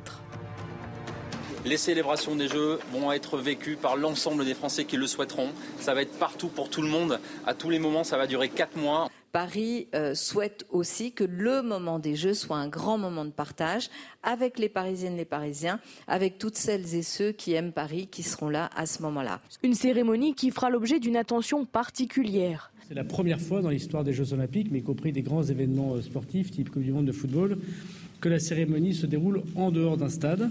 Ce sont donc près de 35 000 euh, forces de sécurité intérieure qui seront là euh, ce jour J à Paris le 26 juillet 2024, ce qui n'a pas de, précédent dans l'histoire des forces de l'ordre. Si 70% des besoins en matière de sécurité ont déjà été couverts selon Paris 2024, la question reste majeure. Le quotidien des franciliens, lui, risque d'être bouleversé. Des restrictions dans le centre de Paris devraient être effectives de 6h30 du matin à minuit en véhicule motorisé. Prendre les transports en commun sera là aussi compliqué. Le préfet de la région Île-de-France soulignait début décembre un risque de saturation dans une lettre adressée au ministre des Transports. De nombreuses incertitudes à 7 mois des Jeux Olympiques, alors que le compte à rebours a bel et bien commencé. Et évidemment, hier soir, le chef de l'État s'est exprimé à ce sujet. Écoutez ce que disait Emmanuel Macron sur les prochains Jeux olympiques. 2024 sera aussi une année de fierté française, sportive, puisque les Jeux olympiques et paralympiques seront chez nous, en France, et ainsi comme chez eux, en métropole comme dans nos outre-mer. Nous serons fiers de nos athlètes, de nos artistes, de nos paysages, de cette fête populaire permise par des milliers de bénévoles, bâtissant aussi pour notre nation un héritage sportif, par notre engagement à tous qui commencera dès demain. Des transports qui risquent d'être saturés, qui seront plus chers, des billets pour, pour accéder aux euh, compétitions ou à la cérémonie d'ouverture qui sont hors de prix, des prix d'hôtel. C'était euh, la semaine dernière, on vous en parlait, avec une moyenne de 1033 euros la nuit. Une grande fête populaire, donc Régis Le Sommier, vraiment. Oui, euh, très sélective. Je, noircis un peu la copie, mais quand même. Après, il y, a le retentissement incontestable. Si les, les JO se passent bien, si le défi sécuritaire est, est, est, honoré, c'est-à-dire qu'on répond à ce défi, eh bien à ce moment-là, on dira oui, euh, euh, c'est un, un, plus euh, dans la dans la dans la pour Emmanuel Macron et en tout cas pour la France, c'est qu'il faut le souhaiter. Maintenant, moi, il me semble quand même que ce défi sécuritaire, il avait été rappelé, souvenez-vous, à l'époque des fameux hooligans anglais du Stade mhm. de France. et là, on s'est dit si comment des supporters euh, dans un match de, de, comment, de Champions League se font détrousser autour du Stade de France, qu'est-ce que ça va être? Ça va, été, euh, ça va été la sonnette d'alarme. Et on s'est tout à coup dit est-ce qu'on est capable de répondre aux défis sécuritaires, de faire une cérémonie d'ouverture sur la scène mm. C'était ça. Euh, depuis, bon, bah, le chiffre, on dit oui, 70% euh, des, des, effectifs sont remplis. Euh, Gérald Darmanin, comme à son habitude, est tout à fait optimiste. Maintenant, euh, est-ce que c'est effectif? Et moi, c'est plutôt là-dessus euh, que je, je, je, je mettrai le, le, une petite, petite sonnette d'alarme, à savoir si on, on va vraiment y arriver. Je le souhaite euh, du fond du cœur. Après, oui, euh, grande fête populaire, on la verra plutôt devant nos écrans. C'est vrai, Maurice Brelet, qu'on euh, a voulu cette cérémonie d'ouverture euh, sur la scène, quelque chose de différent. Le ministre de l'Intérieur le rappelait d'ailleurs dans ce sujet. On a voulu voir grand, on se dit, et on a envie de croire qu'on est capable de le faire. Mais encore tout à l'heure, quand Pascal Bito-Panelli nous disait que même dans la sécurité privée, il n'arrive pas à recruter, on sait combien l'enjeu sécuritaire, c'est peut-être le premier enjeu pour que ce soit réussi. On a des raisons d'être inquiet quand même. Peut-être que tout ira bien d'ici là, mais à sept mois, on n'est pas vraiment prêt. Non, c'est la grande angoisse d'ailleurs des, des, responsables euh, de, des JO et de la sécurité notamment, et des policiers. Il y a, il y a trois menaces clairement qui ont été identifiées. C'est la menace terroriste. Mmh. qui pourrait viser notamment la cérémonie d'ouverture, avec 12 kilomètres de quai mmh. à sécuriser, ce qui n'a encore jamais été fait euh, depuis l'organisation des, des, Jeux olympiques. Ensuite, il y a la menace euh, de la délinquance ordinaire et d'une explosion de la délinquance ordinaire qui pourrait euh, euh, exploser, notamment euh, envers les touristes et les millions de touristes qui vont débarquer en France. Je pense aux agressions, aux vols. Mmh et le risque aussi de la survenue de la réédition de violences urbaines, comme on a pu les, les connaître cet été, et qui pourraient embraser, alors soit la Seine-Saint-Denis, ou d'ailleurs une partie des, des, épreuves seront disputées, ou d'autres quartiers en France. Je vais vous lire très rapidement un, un échange que j'ai eu avec une source policière à Paris, mmh. informée, euh, qui m'a un peu résumé la situation et l'état d'esprit. Les JO vont être une catastrophe, on ne cesse de l'entendre dans les rangs et même de la hiérarchie. Darmanin demande 100% de présence, la colère monte, mmh. on s'attend à un très fort taux d'arrêt maladie. Un individu que nous avons interpellé, connu pour de multiples vols, m'a même confié, je cite, Voilà, on va se faire des couilles en or avec les JO. Donc on voit bien là que mmh. la menace existe. Il y a des choses qui s'organisent sérieusement. Et que si jamais elle devait se concrétiser, on imagine mal les conséquences mmh. dramatiques, notamment sur la réputation de la France, mmh. avec des milliers de journalistes, de caméras braqués sur nous. C'est vrai, Bernard Conadad, qu'on euh, dit beaucoup que cette, euh, cette cérémonie, elle est un peu à qui tout doux parce qu'effectivement, on a tous envie que ça fonctionne bien, on a tous envie qu'on montre ce dont la France est capable. Mais s'il devait y avoir des problèmes en termes de sécurité, si on devait changer la cérémonie d'ouverture, par exemple, ça serait un énorme camouflet. Et on parle trop souvent, malheureusement, de la France qui rayonne moins. Si on n'est pas capable d'assurer ça, ça peut véritablement changer aussi les choses. Et la diplomatie, pas, ce ne sont pas juste des compétitions sportives. Non, mais les JOP, Hein. Mm. Olympiques et paralympiques. N'oublions pas les paralympiques. Hein. Ils, font, euh, ils méritent beaucoup. Mm. Euh, c'est un enjeu d'attractivité phénoménal pour la France. Les JOP, c'est 50 fois une Coupe du Monde de, de football. Mm. Donc c'est hors dimension. C'est la première fois que ça arrive depuis un certain nombre d'années euh, en France. Il y a les sites olympiques, les sites qui hébergent, comment dirais-je, les athlètes, qui ne sont pas forcément des sites olympiques. Et puis, il y a l'ensemble des autres événements et, et, lieux dans lesquels la population, à travers des fan zones, vont pouvoir participer à cet événement qui, ça a été dit, coûte cher. Nous ne pourrons pas tous avoir des places, mais en tout cas, on pourra y participer, y communier. La préoccupation, vous l'avez bien dit, c'est aujourd'hui la sécurité. Est-ce que euh, cette cérémonie d'ouverture va pouvoir se faire en pleine et entière sécurité? Moi, j'entends ceux qui euh, regrettent que l'on euh, déplace les bouquinistes. Mmh mais c'est peut-être aussi un minimum de sécurité. On ne peut pas tout avoir non plus. Et, et je comprends, bien entendu, l'inquiétude au niveau de la, des images que l'on peut donner. Mais la sécurité doit être prioritaire, à la fois pour les Français, pour les touristes, pour les athlètes, pour aussi les commerçants qui vont euh, payer un lourd tribut à un certain nombre mmh. de fermetures, puisque certains encouragent les commerçants, et c'est quand même incombe de fermer pendant la période des JOP. On aimerait plutôt qu'on les encourage à ouvrir et mmh. faire encore mieux leurs affaires, parce que c'est l'occasion ou jamais de récupérer un peu de marge.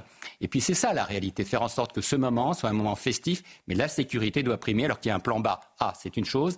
Qu'il ait un plan B, pourquoi pas Et s'il peut y avoir un plan C, c'est encore mieux.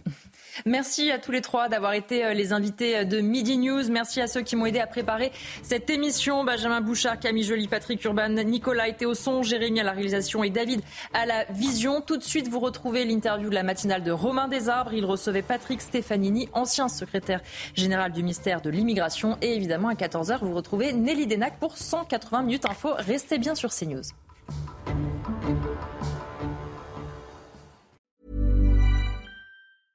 Hey, it's Paige DeSorbo from Giggly Squad. High quality fashion without the price tag. Say hello to Quince. I'm snagging high-end essentials like cozy cashmere sweaters, sleek leather jackets, fine jewelry, and so much more. With Quince being 50 to 80% less than similar brands. And they partner with factories that prioritize safe, ethical, and responsible manufacturing. I love that. Luxury quality within reach. Go to quince.com slash style to get free shipping and 365 day returns on your next order. Quince.com slash style.